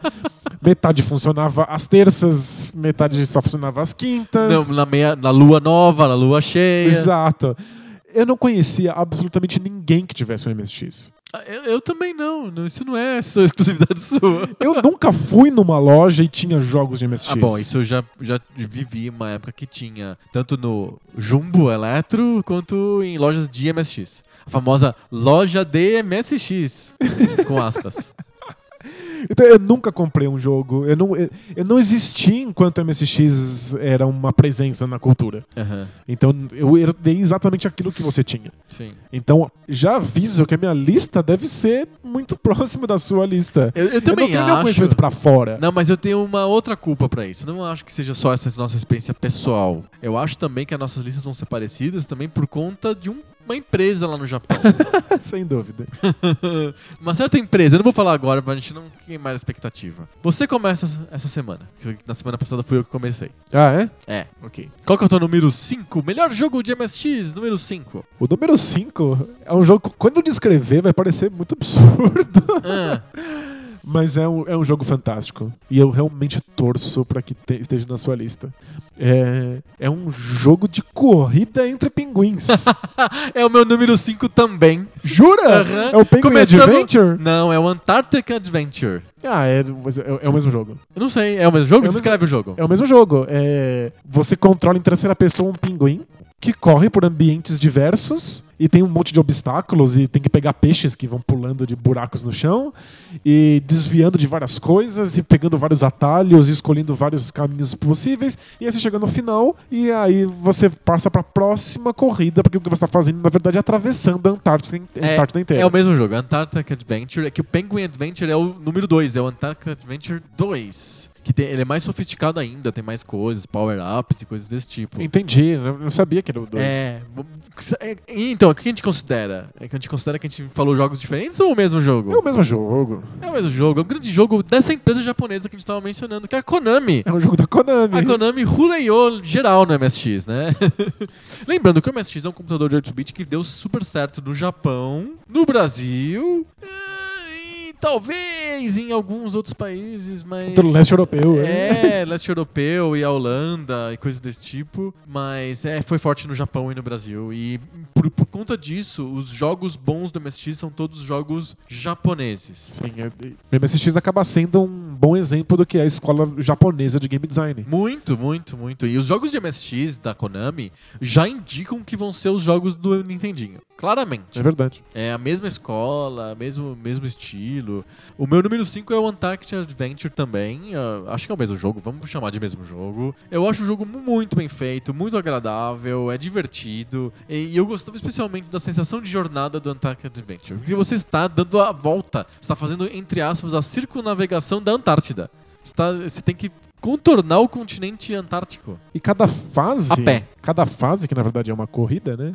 Vai É pra um- uma é um- embaixada diferente, sei lá. É, é um trecho desse, desse percurso. Você Porque- vai- você- de fato, são as embaixadas de vários países na Antártida. É, né? porque são, são as bases, né? Porque, assim, a Antártica é um... An- Antártica ou Antártida? Antártida, né? A Antártida é um continente dividido internacionalmente. Então, cada país tem um pedaço da Antártida. Então, são as bases que eles chamam. Então, no Antarctic Adventure, eles pegam com isso. E é o mote do jogo. Você tem que andar pela Antártida indo de base em base. Então você vai na base da França, dos Estados Unidos. Todos os países do mundo têm uma base lá? Não, todos não. Tem alguns países. Não, mas eles poderiam ter se quisessem? Não sei como funciona. Mandem cartas pra redação. Eu não sei como, como que funciona a divisão de bases na Antártida. Mas sei que o Brasil tem base, os Estados Unidos tem base, a França tem base, assim por E diante. lá tá o pinguinzinho lá, passeando por elas. E o, o pinguim tá passando por elas até chegar na base do Japão, que é a última base, que é a base da Konami. Porque ele vai parar um pouco jogando NSX. E se eu não me engano, ele toca um hino do país a cada base que você chega. sim. É bonitinho, e é legal e é divertido, porque você tem que pular na hora certa, você tem que desviar na hora certa, você não pode pular quando aparece a foca porque vai bater na tua barriga, você tem que É. desviar da foca e não pular. No fundo, ele é uma versão super sofisticada de Enduro do Atari. Ele é um Infinite Runner, Exato. muito parecido com o Infinite Runner. E com- muito bonitinho, com animações muito bacanas. E, É bem legal. e um pinguim. É um Sei pinguim lá, qual- a- simpaticíssimo. A Konami gosta de pinguins. É fantástico. Esse é o meu número 5 também. Combi- combinamos. Já começou igual, já. Já come- eh, já- Eu avisei. Teu número 4. o número 4 é um outro jogo com pinguins da Konami. Eita! É o Animal Wars. Ah, não tá na minha lista. Sério? Não, não tá. O Animal Wars é um desses jogos de esporte em que o esporte não existe. É um desses raros casos em que eu gosto tanto e me diverte tanto que é obviamente um jogo de um esporte que só existe num mundo É um fictício esporte inventado. inventado pelo jogo. Fantástico. Então são animais assistindo outros animais jogarem esse esporte. Então tem a plateia. Co- Como que é o esporte? É uma espécie de queimada, né? Eu- é- ele é. Você fica com um monte de bolas do seu lado do campo. E Você tem que jogar as bolas pro outro lado. Você ganha quando todas as suas bolas estiverem do outro lado. Só que o adversário vai ficar mandando bolas pro seu lado. Então você, você vence, na verdade, quando não tem nenhuma bola no seu e todas as bolas da partida estão do outro lado. Aham. Então você joga uma bola pro seu adversário, seu adversário joga uma bola pra você. Então você vai ficar nisso infinitamente. A graça tá em você impedir que as bolas do adversário venham jogando a sua bola na bola dele. Ou acertando o seu adversário com uma bola. Você toma uma bolada, ele passa uns 3 segundos ali meio tonto, e aí você joga um monte das suas bolas pro, pro lado dele. E ele vai tentar fazer o mesmo. Então você tem que desviar das bolas que jogam contra você, enquanto você tenta mirar as suas no adversário e nas bolas dele. É fantástico, é um esporte divertidíssimo que não existe. É um, é um- pelo jeito, só existe entre animais é que a gente não vê isso do acontece. mundo da Konami. né? No mundo da Konami. É um jogo da Konami? O Animal Wars? Na minha, na minha cabeça não era um jogo da Konami. Ok, mo- momento, Momento pesquisa. pesquisa. em tempo real. Porque quem sabe faz ao vivo, meu. Ô louco! Olha essa fera! Muito engraçado. O quê? É, o, o que que o Google me respondeu? Uma errata de um site aí chamado PocoPixel. dizendo assim, groselha, Animal Wars é um jogo japonês, mas não é da Konami. é da SC2. Esse, a, a da ASCII. Da ASCII. Da ASCII. É, ASCII. Então, que bom que eu tenho uma ótima memória. É. Sabe por que, que me- me- eu acho que era da, da Eu Konami? Gosto do gráfico. Porque os gráficos não só são muito bonitinhos e lembram os jogos da Konami, mas um dos animais que né, estão... Parece o pinguim. É né? um pinguim idêntico ao pinguim do, do, do Penguin Adventure, do Tark Adventure. Mas ele usa gravata borboleta? Essa é, é- é sempre a dúvida é que dúvida. fica nesse é. pinguim. Ele usa gravata borboleta ou não? Debate de bolso! Gravata borboleta. Você é a favor de animais com gravata borboleta? Mas o- o Animal Wars, pa- é- o gráfico é tão igual ao, ao Tark Adventure. O, o ângulo, o pinguim, é, é chupinhado só. Mas é, é bom demais. E eu, a ASCII, a ASCII é uma outra empresa japonesa bem forte no MSX.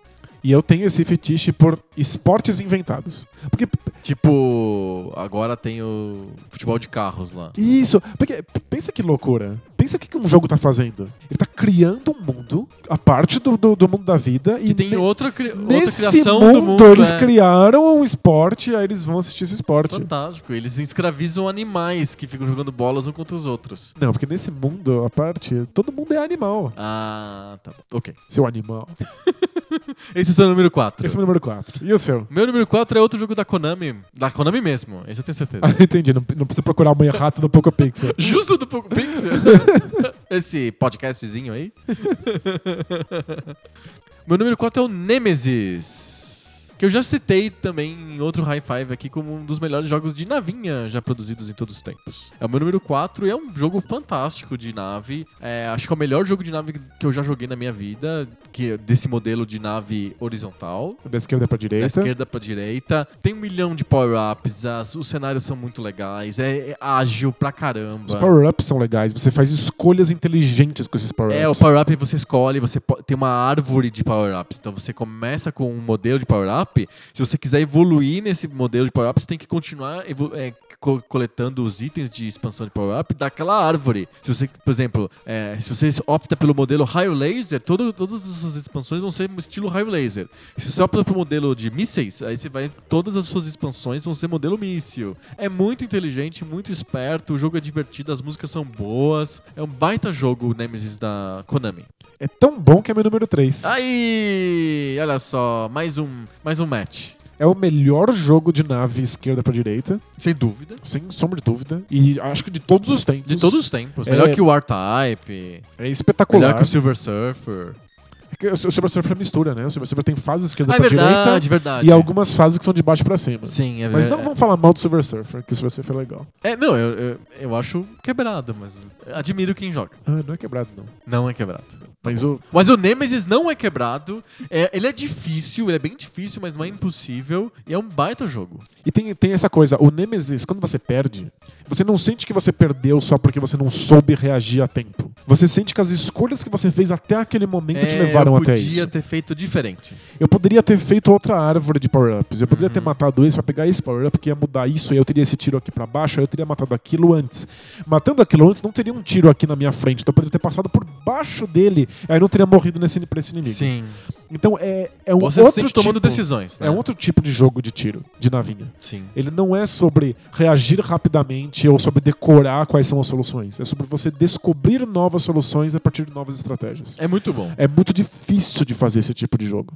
E por algum motivo, eu, eu acho que as continuações que surgiram no, no Nintendinho não são tão legais. Eu gosto desse Nemesis. E o Nemesis 2 é legal também. É bom, né? É. Interessante. E Mas tem eu tô- Moais. Tem o quê? Moais. O que, que é bom? Estátua da Ilha de Páscoa. Tem no Nemesis 2? Ah, se- Eles têm esse fetiche, né? A Konami tem. Na época do MSX, a Konami tinha muito fetiche por Estátua da Ilha de Páscoa. Vários jogos que tem Estátua da Ilha de Páscoa, inclusive o Nemesis. E Space Harrier também. É, é, que é da SEGA. Acho que os japoneses tinham obsessão pela Ilha de Páscoa. Eles, Eles liam Eric Van Daniken, sei lá. eles só achavam esquisito só. Eles gostam de. Coisas Eles engraçado com esquisitas. cocô num palito. É. Teu Então, número 3.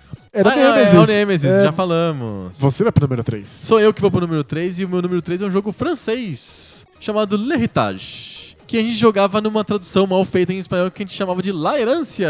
Na verdade, não é La Herância, é La Herência. tá, Alguém escreveu errado. Alguém né? escreveu errado, a gente pegou e pronto. Virou La Herância pra gente.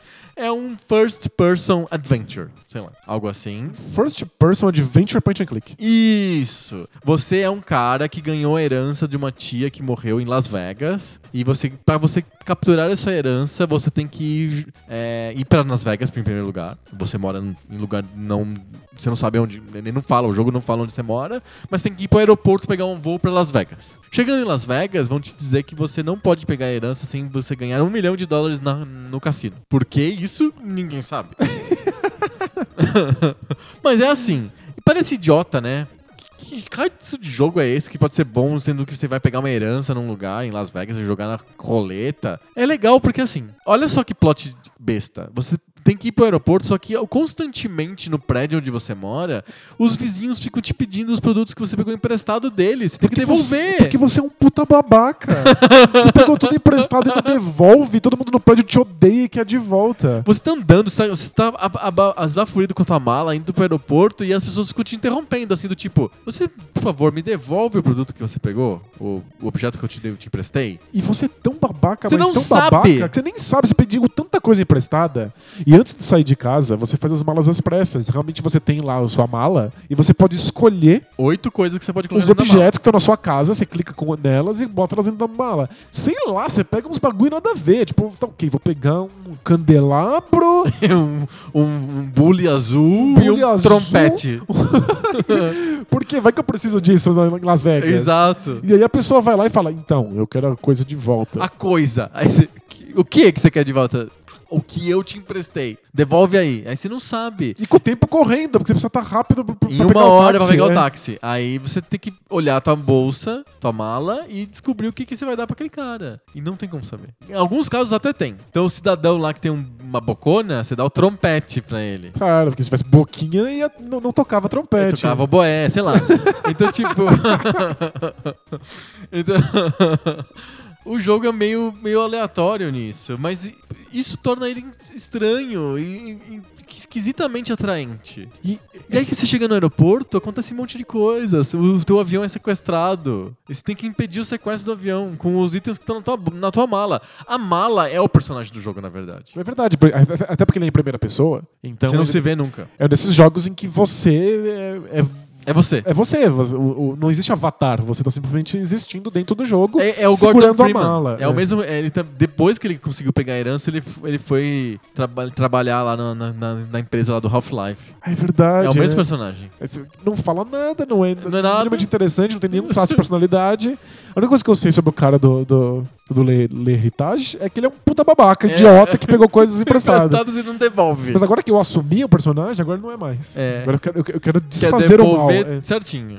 E, então é, é um jogo meio cruel nesse sentido. Quando você chega em Las Vegas, você tem que jogar roleta, então vira um jogo de cassino. É verdade, no final, a segunda metade dele é um jogo de É um cassino. jogo de cassino. Mas ele é extremamente atraente, os gráficos são interessantes e, sei lá, ele é uma parte importante da minha vida como jogador, por isso que ele é o meu número 3. Então ele é meu número 2. As nossas listas são muito iguais mesmo. eu avisei. Você avisou? É que Eu sou fascinado por essa ideia de você estar num ambiente de primeira pessoa e coisas acontecem, mas a solução delas não é dada. Não, não é dado. Então você pode experimentar coisas o tempo inteiro dentro do, do Le, Le Heritage. Você pode tentar abrir as portas e você pode tentar interagir com os personagens e dar ou não os itens. Você pode fugir pela escada ou chamar o elevador. Sim, é Então, verdade. Tem muitas coisas acontecendo. Você pode chamar o táxi pelo, pelo telefone ou pelo orelhão. E aí você tem que usar uma moeda. E aí você tem que ter pegado a moeda antes. Sim. Então, existe... Você pode entrar no avião sem pegar nada no aeroporto e aí você não consegue passar pra, pra próxima fase. Você É, não sabe, Você não, simplesmente não você não tem sabe. como saber. você- é, um, é um jogo curto, então é um jogo que você começa.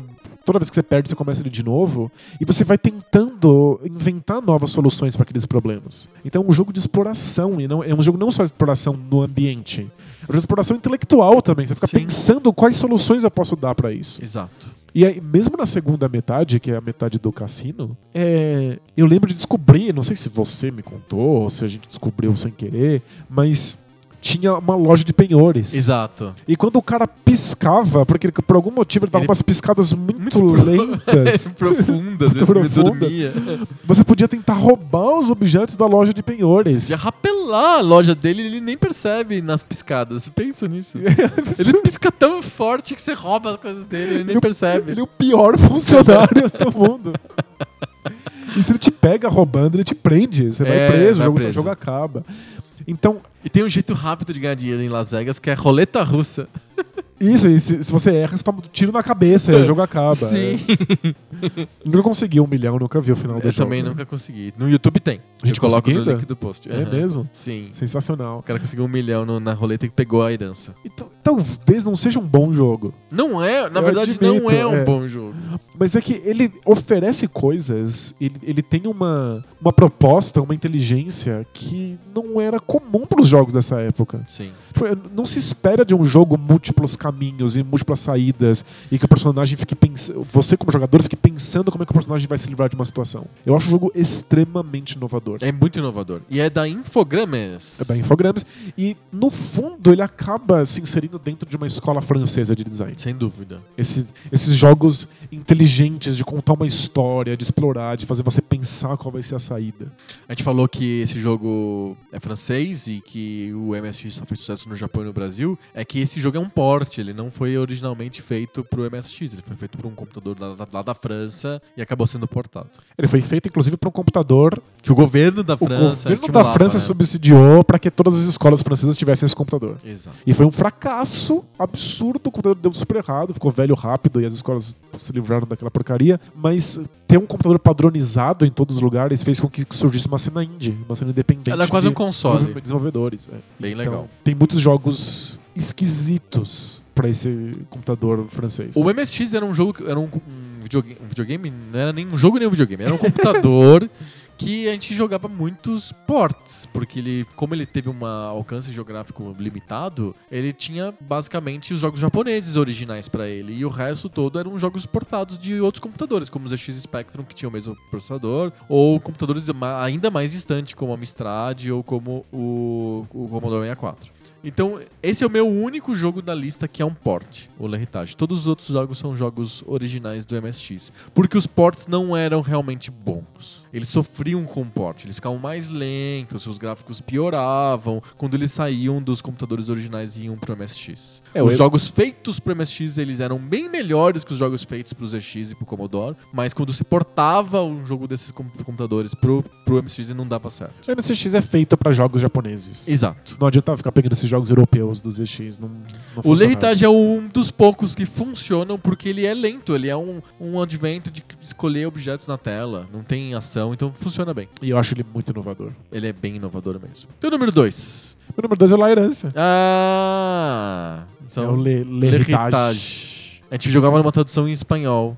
A, a gente, Não era só a etiqueta, era o- os diálogos eram em espanhol. Sim.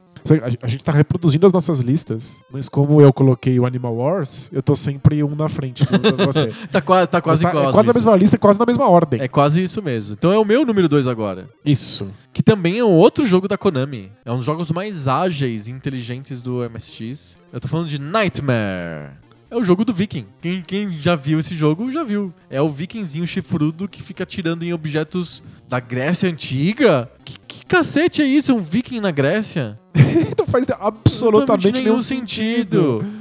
Ele é- o- o- a escola japonesa de, de, de game design adora misturar todas as culturas. Eles Bate devem- no edificador. Eles devem olhar o ocidente e falar, é tudo uma coisa. É, porque, né, ocidental é tudo igual, né? Pois é. Fica aí o viking nas colunas gregas. É, Exato, E- batida na medusa.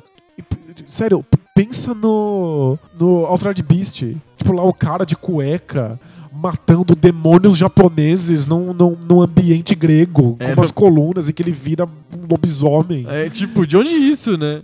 É muito doido. O, o Nightmare, ele é um, um nome trocadilho, né? Ele mistura pesadelo, Nightmare, com cavaleiro, Knight. E então você é uma espécie de cavaleiro, mas não era um viking chifrudo? Quer dizer, é uma mistura doida, mas o jogo é muito bom porque ele é um shooter up vertical. Ele é ele como se é fosse um o jogo de navinha. é um jogo de navinha. É um jogo de navinha em que você tem. é, você tá num terreno, então você não pode cair em buracos, não pode cair no rio e etc. E vem inimigos de todos os lados e você tem que ficar atirando neles com flechas, com espadas. Você tem um escudinho que te protege de vez em quando. Ele é cheio de power-ups. Os power-ups são espertos, muito inteligentes. Você cria táticas dentro do Nightmare. O jogo tem música boa, gráficos bonitos. Ele é ágil. Ele é um- basicamente o melhor jogo de MSX que existe. É o meu número 2. É o melhor jogo de MSX que existe? E por que, que não tá no, no seu número 1? Um? Porque a vida tem essas coisas, Tem- né? tem dessas, É, né? a vida tem dessas. Vamos fazer uma coisa? Vamos. É, fala de novo a sua lista. Qual é o seu número 5? Antarctic Adventure. É o meu 5. Qual é o seu número 4? Nemesis. É o meu 3. Qual é o seu número 2? Meu, meu número 3, né? Isso, é o seu número 3. L'Heritage. É meu número 2. Qual é o seu número 2? Nightmare. É meu número 1. Um.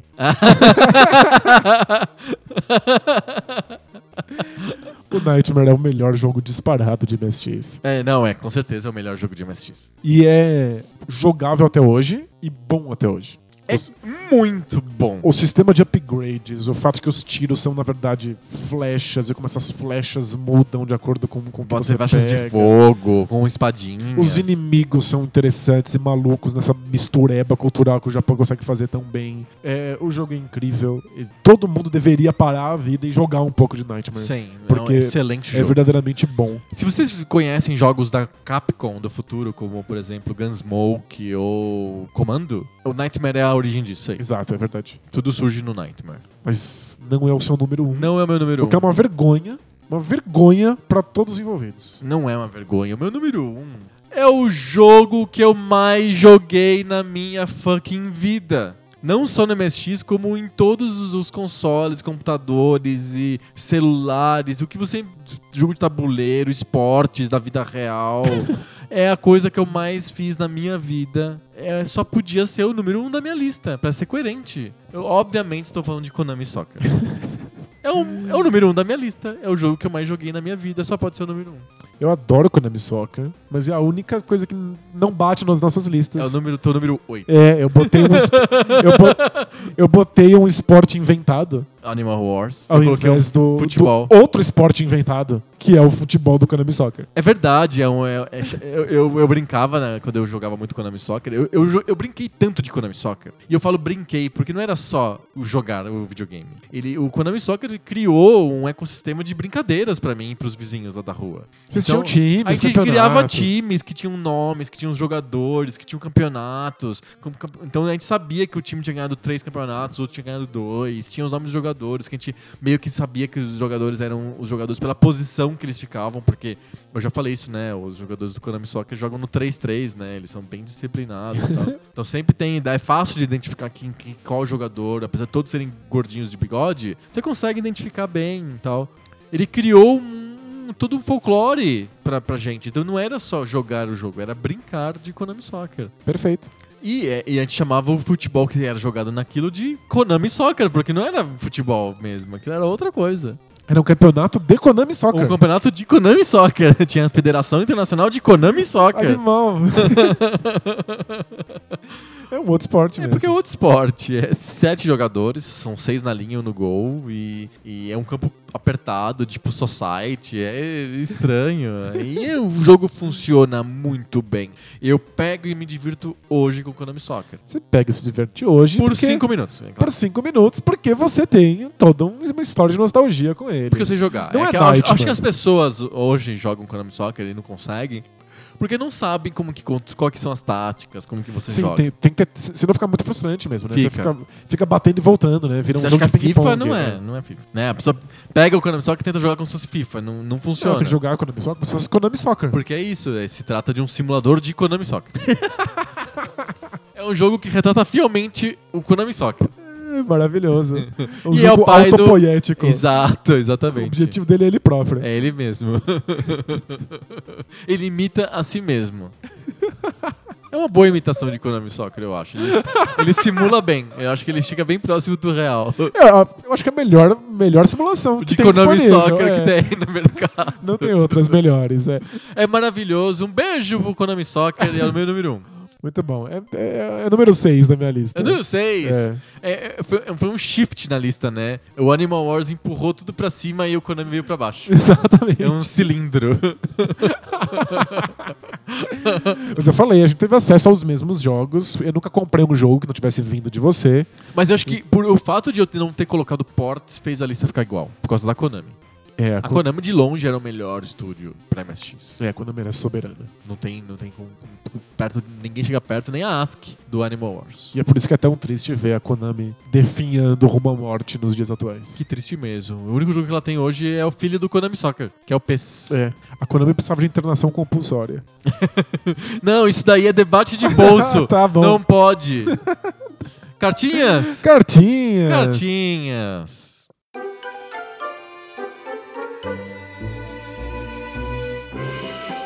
Cartinhas. Cartinhas! Cartinhas. Antes de começar as cartinhas, a gente precisa de falar do debate de bolso. Já falamos do debate de bolso nesse programa? Acho que algumas vezes. o debate de bolso cresceu e saiu de casa. a gente falou mais do bate-bolso que a gente falou de gonorreia. o que é muito errado. Isso é bem errado. Não, mentira. A gente tem que falar do debate de bolso porque afinal ele faz parte da família Poco Pixel de podcasts. Família de dois. O debate de bolso cresceu, saiu de casa, agora ele está emancipado, agora ele é um podcast independente. Acessem lá debatedebolso.com, é toda quinta-feira, no mesmo horário do Poco Pixel, bem de manhãzinha, surge lá o debate de bolso com o- exatamente o mesmo formato, mais esten- est- estendido, porque tem cartinhas lá do, do debate de bolso também. Sim, a participação dos mecenas Participação dos esclarecidos. mecenas, que entram em apoia.se barra PocoPixel, pagam 10 reais por mês e podem participar das gravações ao vivo do Debate de Bolso e do grupo secreto do Facebook, o Mecenato Esclarecido. Tudo isso vocês podem acompanhar lá no debatedebolso.com, que é onde que está o nosso novo podcast da família PocoPixel. Boa. E a- antes de ir para as cartinhas, a gente tem que fazer a segunda edição da campanha Brasileiro Ajuda Brasileiro. Você tem Eu não consigo não rir desse nome. Essa é a ideia. O- você tem alguma chave da Steam repetida? Algum jogo da Steam que você comprou porque tava num Humble Bundle da vida e hum, é repetido e você não quer jogar mais? Ou nunca abriu, nunca, nunca resgatou esse- essa chave? Mande essa chave pro Poco Pixel que a gente vai distribuir entre os ouvintes. É isso. Sorteia lá na galera. Essa semana a gente vai sortear dois jogos: o Death Trap Dungeon, que é- foi um oferecimento do Jokers67 no tu- do Twitter, arroba Joker67. Legal. Ele é um ouvinte nosso e ele sobrou essa aqui do Steam dele e ele tá mandando pra gente sortear entre os ouvintes. Então é o Death Trap Dungeon. E o Thiago Rezende mandou pra gente um monte de chaves. A gente vai espaçar, a gente vai distribuir aos poucos. A chave que, ele, que a gente vai selecionar essa semana pra sortear é o Chroma Squad.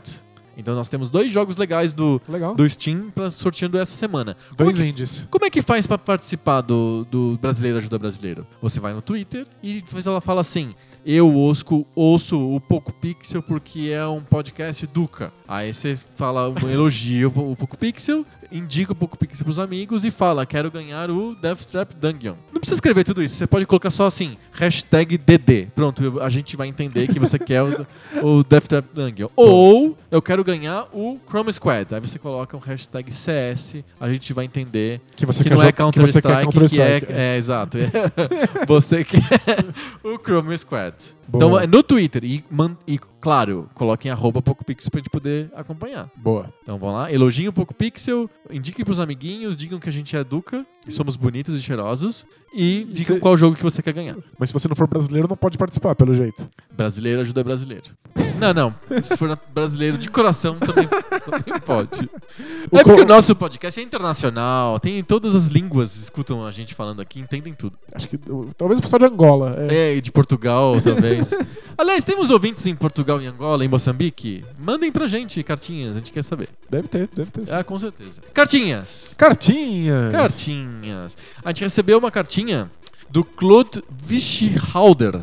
Melhor Eu força acho- nominal. É, ele é muito bom, a força nominal. Eu acho que ele é brasileiro, porque ele escreveu. Ele escuta pouco pixel e escreveu em português pra gente. Mas o nome dele é bonito: Claude Vichhalder. Com certeza falou errado. Eu falei muito errado. Vichhalder, acho que é Vichhalder. Bom, Enfim, ele, Claude. sa- ele sabe como é que ele chama. É o Cláudio. Ele é dono daquele site lá, o som do Cláudio. Pronto. Tudum, tss. O Claudio escreveu pra gente dizendo que ele adorou o podcast da semana passada sobre retrogamer, como Legal. ser um retrogamer. Ele mandou a sapatada pelo fim do debate de bolso. Ok. Time sapatada. Sapatada. Aliás, essa semana a gente tomou sapatada, hein? Nossa, foi tensa. A gente tomou chuva de sapatada. Ainda bem que a gente é tão bom quanto o Jorge W. Bush. A gente escapa uh, da sapatada muito bem. Mas ó, não acabou o debate de bolso, tá vivo. O mas- debate mas de bolso existe. Tá logo ali. Ele não é uma mentira, ele tá. ele- o debate de bolso é logo ali, Tá na logo ali. quinta-feira. Exato. Não tá difícil. Ele disse que ele. é, a cartinha dele eu achei muito legal porque ele conta um pouco de como que a vida real atrapalha o retrogamer.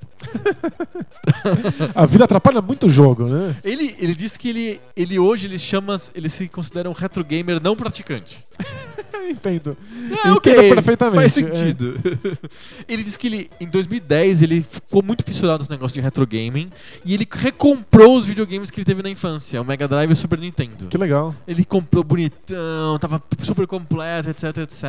Ele comprou os cartuchos dos jogos que ele tinha. Uau. E aí ele colocou na casa dele um espaço retro gamer. Fez um quarto lá, com um estante, uma TV de tubo Sony, 29 polegadas, pra Olha jogar só. os te- consoles TV antigos. de tubo mesmo. Ele se dedicava. E na verdade ele mais ficava olhando aquele quarto bonito do que jogava. Sim. Mas isso faz parte da- da história do retro gamer. Ele também gosta dos objetos. E, e tem outra coisa. Eu tenho um quentinho no peito de saber que quando eu quiser vai estar lá. Sei. Tá lá. Eu fico esperando assim o momento que eu. Uma hora eu vou aposentar, não vou? Não, Hum, não vou mais, mas. é, Isso é debate de bolso. é, mas, mas sei lá, uma hora eu vou ter férias go- gordas. Certo. Uma hora eu vou ficar muito doente, vou ficar em casa por muito tempo.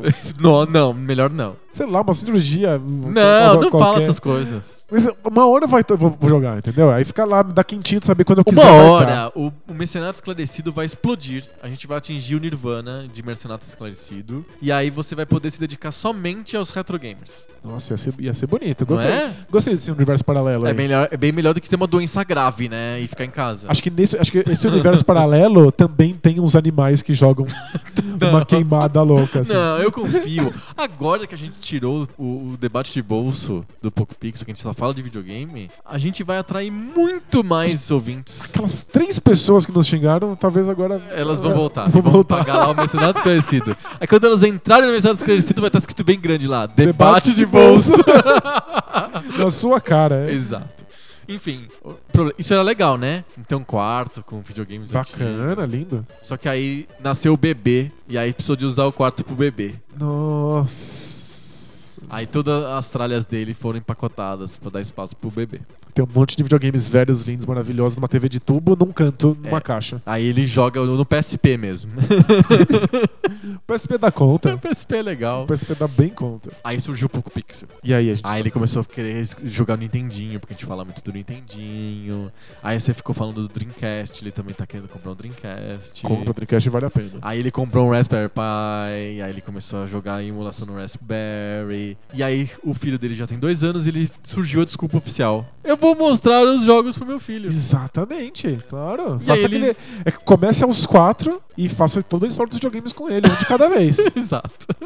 Esse é o plano. É, e- Pra que ter filho se não for pra isso? exato. E ele está voltando agora à onda retro gamer de novo. Muito bom. Não é bacana?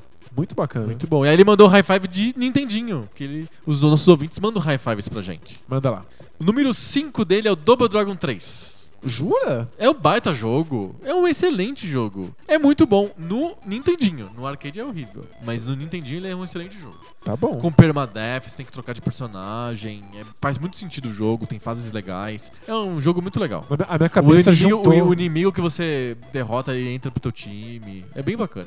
A minha cabeça juntou todos os Double Dragons numa coisa só. Ah, você não Eu não consegue consigo distinguir. diferenciar qual é qual. Não. Não, Double Dragon 3 é um belo jogo. Tá, vou confiar. 4 Chip and Dale Rescue Rangers. O jogo do Tico e Teco. É muito famoso, não fez parte da minha vida. Joguei também tarde por Eu- emulação. Eu, eu- eu joguei na época no console e não, e não gostei tanto. Eu achava me- o DuckTales bem melhor, por exemplo. Ah, mas era mesmo. É, mas ele tem umas mecânicas bem boas no Chip and Dale. 3. O 1943, jogo de, de navinha. E tipo, é bom. É bom. É bom. Mas colocar na lista de, de melhores mostra como tinha pouco jogo de nave pro Nintendinho. Que- Porque tem pessoas que plataforma gostam dominou, muito de né? nave e aí não tinha jogo de nave. Não porque tinha. plataforma comeu todo mundo. Nemesis é bem melhor. Bem melhor. O 2 dele é o Super Contra, que é um baita jogo de run and gun. Run and Gun, poderoso. Poderoso, excelente. E o número 1 um dele é o Castlevania. Realmente é um baita jogo. né? É um porte, né? Porque o original é do MSX. A gente não colocou É. porque ele era do MSX2 e a gente não tinha o MSX2. É da Konami? É, da da Konami, é do MSX, é foda. E o Castlevania é um baita jogo. Não é mesmo. Aliás, falando em High Five, falando em MSX,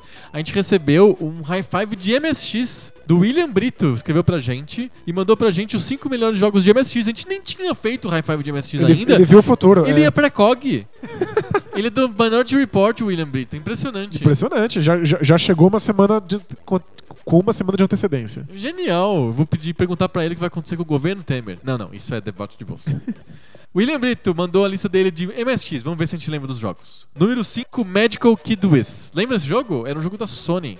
E eu- ele, ele diz uma coisa engraçada, que na época chamava o jogo do corpo. Lembra do corpo? Ah, do He-Man. Isso, é porque o personagem parece o mesmo corpo. Ah, eu sei que jogo é. Pronto. é um cara Agora de faz chapéuzão pontudo. Sim, num, num, num visual isométrico. Não, não é isométrico, ele é igual Mario, plataforma e- egípcio. Então não sei que jogo é. Mas conhece o corpo. Sim, eu conheço. Não, o corpo já tá legal. é um baita jogo, o Magical Kid Wiz é um jogo bem legal também. É, a gente jogava bastante lá, na, lá a turma aqui da rua que ia lá em casa jogar MSX. O Magical Kid Wiz era um favorito do pessoal. O 4 eu não conheço, Eggland Mystery. Será que é um porte? É um jogo de MSX mesmo? Tem ideia. Não conheço, vamos procurar. O terceiro é Animal Wars. Boa, boa. Descrição do William, parece queimada. é, é um tipo de queimada. Mistura de queimada com bolinha de gude. É verdade, lembra um pouco de bolinha de gude mesmo, né? Mas Desde que as bolas de gude sejam gigantes. E derrubem pinguins. Exato. Ou até outros animais também. Sim. O 2 é o Nemesis. Boa, boa. E o 1 é o Nightmare. Não tem como não ser. Ele diz que só ganhou do Nemesis por causa da música. Nossa, não, a música- ele é melhor que o Nemesis no resto também. Mas a música é espetacular. É muito boa. É muito boa mesmo. Olha lá, a lista dele é um pouquinho diferente das nossas, mas não tão diferente assim. Tem o Magical Kid Wiz e o Eggland Mystery, mas Animal Wars, Nemesis e Nightmare estavam nas nossas listas também. No fundo, o MSX é um jogo, é um cons- console e computador de poucas opções. É, não, não tinha muita coisa. O- a- Mas tinha o- coisa muito boa. tinha coisa muito boa. É um console que está nos nossos corações. Última cartinha. A cartinha do Sérgio Pires. Ele diz que é um grande fã de videogames antigos e entusiasta do Raspberry Pi. Legal, a gente falou sobre isso no episódio passado. Sim. Sobre retro game. E ele queria pe- pedir um debate pra gente. Não é um debate de bolso. Esse debate pode no Poco Pix. Um debate videogameístico. Exatamente. Ele, ele, ele comenta da cena que tem de fliperamas caseiros feitos com retro Raspberry Pi dentro de caixas de madeira com controles de fliperama. Sim. Custam cerca de 1.200 reais cada. Ouch! Ele pergunta pra gente: debate de pixel. Vamos lá. Isso é uma revitalização da cena de jogos antigos ou é is- apropriação de o- o software open source só pra ganhar dinheiro? É válido ganha- cobrar 1.200 reais num Raspberry Pi que custa 200 reais Por causa do porque você case. coloca um case de madeira e controles de arcade? Ah, vale. E software pirata? Quer dizer, o software não é pirata, o software não é pirata, mas o jogo que você coloca dentro daquilo é pirata. Fazer o case lá é- e cobrar o quanto você quiser é válido. É difícil de fazer, você tem que ter os botões e tem que os analógicos, você tem que fazer funcionar o bagulho. Acho justo que o cara cobra o quanto ele bem entender. O, o problema é pagar por isso. Então, é, pois é. Pagar mais de mil reais vamos lá. por um Raspberry Pi Tem com, um- com, Tem um com quê case, de. é. É, é, um, é- é um Raspberry, Pi- um Raspberry Pi com case, mas os controlinhos de arcade que você compra no AliExpress. Por... Mas Tem que fazer funcionar, né? É, você tem um trabalho de fa- Sim, fazer as claro. soldinhas, não sei o que e tal. Eu acho muito caro. Sem sombra de dúvida, acho inviável. E não, e confesso que eu acho legal ter aqueles manches, o controle de arcade, eu acho que é um, eles são bem responsivos, são bons, né? Esses botões de arcade são, Ah, são bons, né? gostosíssimos, né? São gostosos de apertar e tal. Eu, eu tenho dúvidas sobre a- o bom gosto dessas, desses cases que eles fazem com desenhos do, do Ryu, e, sei lá, sabe? Ah, mas é porque remete à, à breguice original, né? Os arcades, Os arcades eram bem- muito bem bregas. né? É, exato. Então tem, tem essa coisa meio, meio reto- retomar a breguice. Retomar a breguice eu eu acho esquisito. Meio quiche, assim. É, você tem que ter umas uns cabos gigantes pra ligar na televisão, né? Porque você vai jogar com ele no teu colo, aquele negócio de madeira no teu colo, e a TV tá lá no outro lado, você tem que ter um cabão, né? um HDMI gigante, a tomada. É, não é muito prático, Não, é, é. não parece muito prático. Parece que eh, realmente o pessoal tá aproveitando a- essa co- coisa retrô de ter um objeto de madeira pra ganhar dinheiro fácil. É a minha sensação. É, mas é tu- é, eles fazem porque tem gente que tá interessada, e tem gente que paga, então... Eu bem. tenho conhecido que realmente quer muito comprar um desses, não sei o nome do- da- dessas marcas famosas do Facebook que fazem isso. Tem um monte. No Facebook você vai lá, tem um cara com vídeo, ele faz- grava um vídeo e mostra o videogame que ele fez. Mas tem uns que são grandes, assim, são, São tem uns que já vem gabinetes com grandes, tela e tal. É, tem uns que tem tela, ele quer comprar um sem tela. 1.200 reais também. Eu falo, cara, com- compra um pequenininho de 300 reais que fica assim muito mais prático, você joga com o controle do Playstation. É. Eu, eu acho, mas o cara quer o treco, entendeu? O objeto. Ah, então, Ele trago- gosta daquela foto do Ryu lá, o entendeu? treco tem valor, então que o cara venda o treco pra conta ele bem entender. Se ninguém comprar, fica barato. E, o soft... e o jogo pirata. Aí é mais tenso. Mas então, né, a gente já, já comentou um pouco disso. Eu acho que essa, essa linha da legalidade acaba sendo cruzada mesmo, porque a gente não tem outra opção. Sim. E, tipo, o cara não tá ganhando dinheiro j- com o jogo, porque você tem, você tem acesso também. Você Se ele baixaria... vender esse negócio vazio e falar assim, É. olha, você vai no archive.org e baixa. Isso, você baixa, leva 30 segundos pra baixar um catálogo inteiro de jogos do Super Nintendo. Sim. Então, tipo, não faz Não muita faz diferença. diferença. É, no fundo, você tá, você tá pagando o pacote lá que inclui a- o case de madeira. Exato. Respondido, Sérgio? Acho que ele foi respondido, né? Mas não precisa disso, não. Se você não Só- tem um não- não co- fetiche, É, tem emulação muito mais barata, muito mais acessível, muito em mais outros, bacana. outros, outros, outros lugares. Exato. Acho que até o celular é legal. Quem Nossa. tem um Android se vira muito bem. Roda mas bem. Depois eu vou postar lá no, no Mecenato Esclarecido. Vou postar o meu celular com o controle que eu uso, que, que Ah, segura o celular legal. pra fazer emulação. É bacana, bem bacana mesmo. É isso! Como que você se sente agora que você é um dono de três podcasts? Eu vou pedir música. Eu, agora eu vou querer. A música do Nightmare, por favor. Boa, fechou. então semana que vem a gente volta com mais papo novo. Sobre videogame velho. Valeu! Tchau!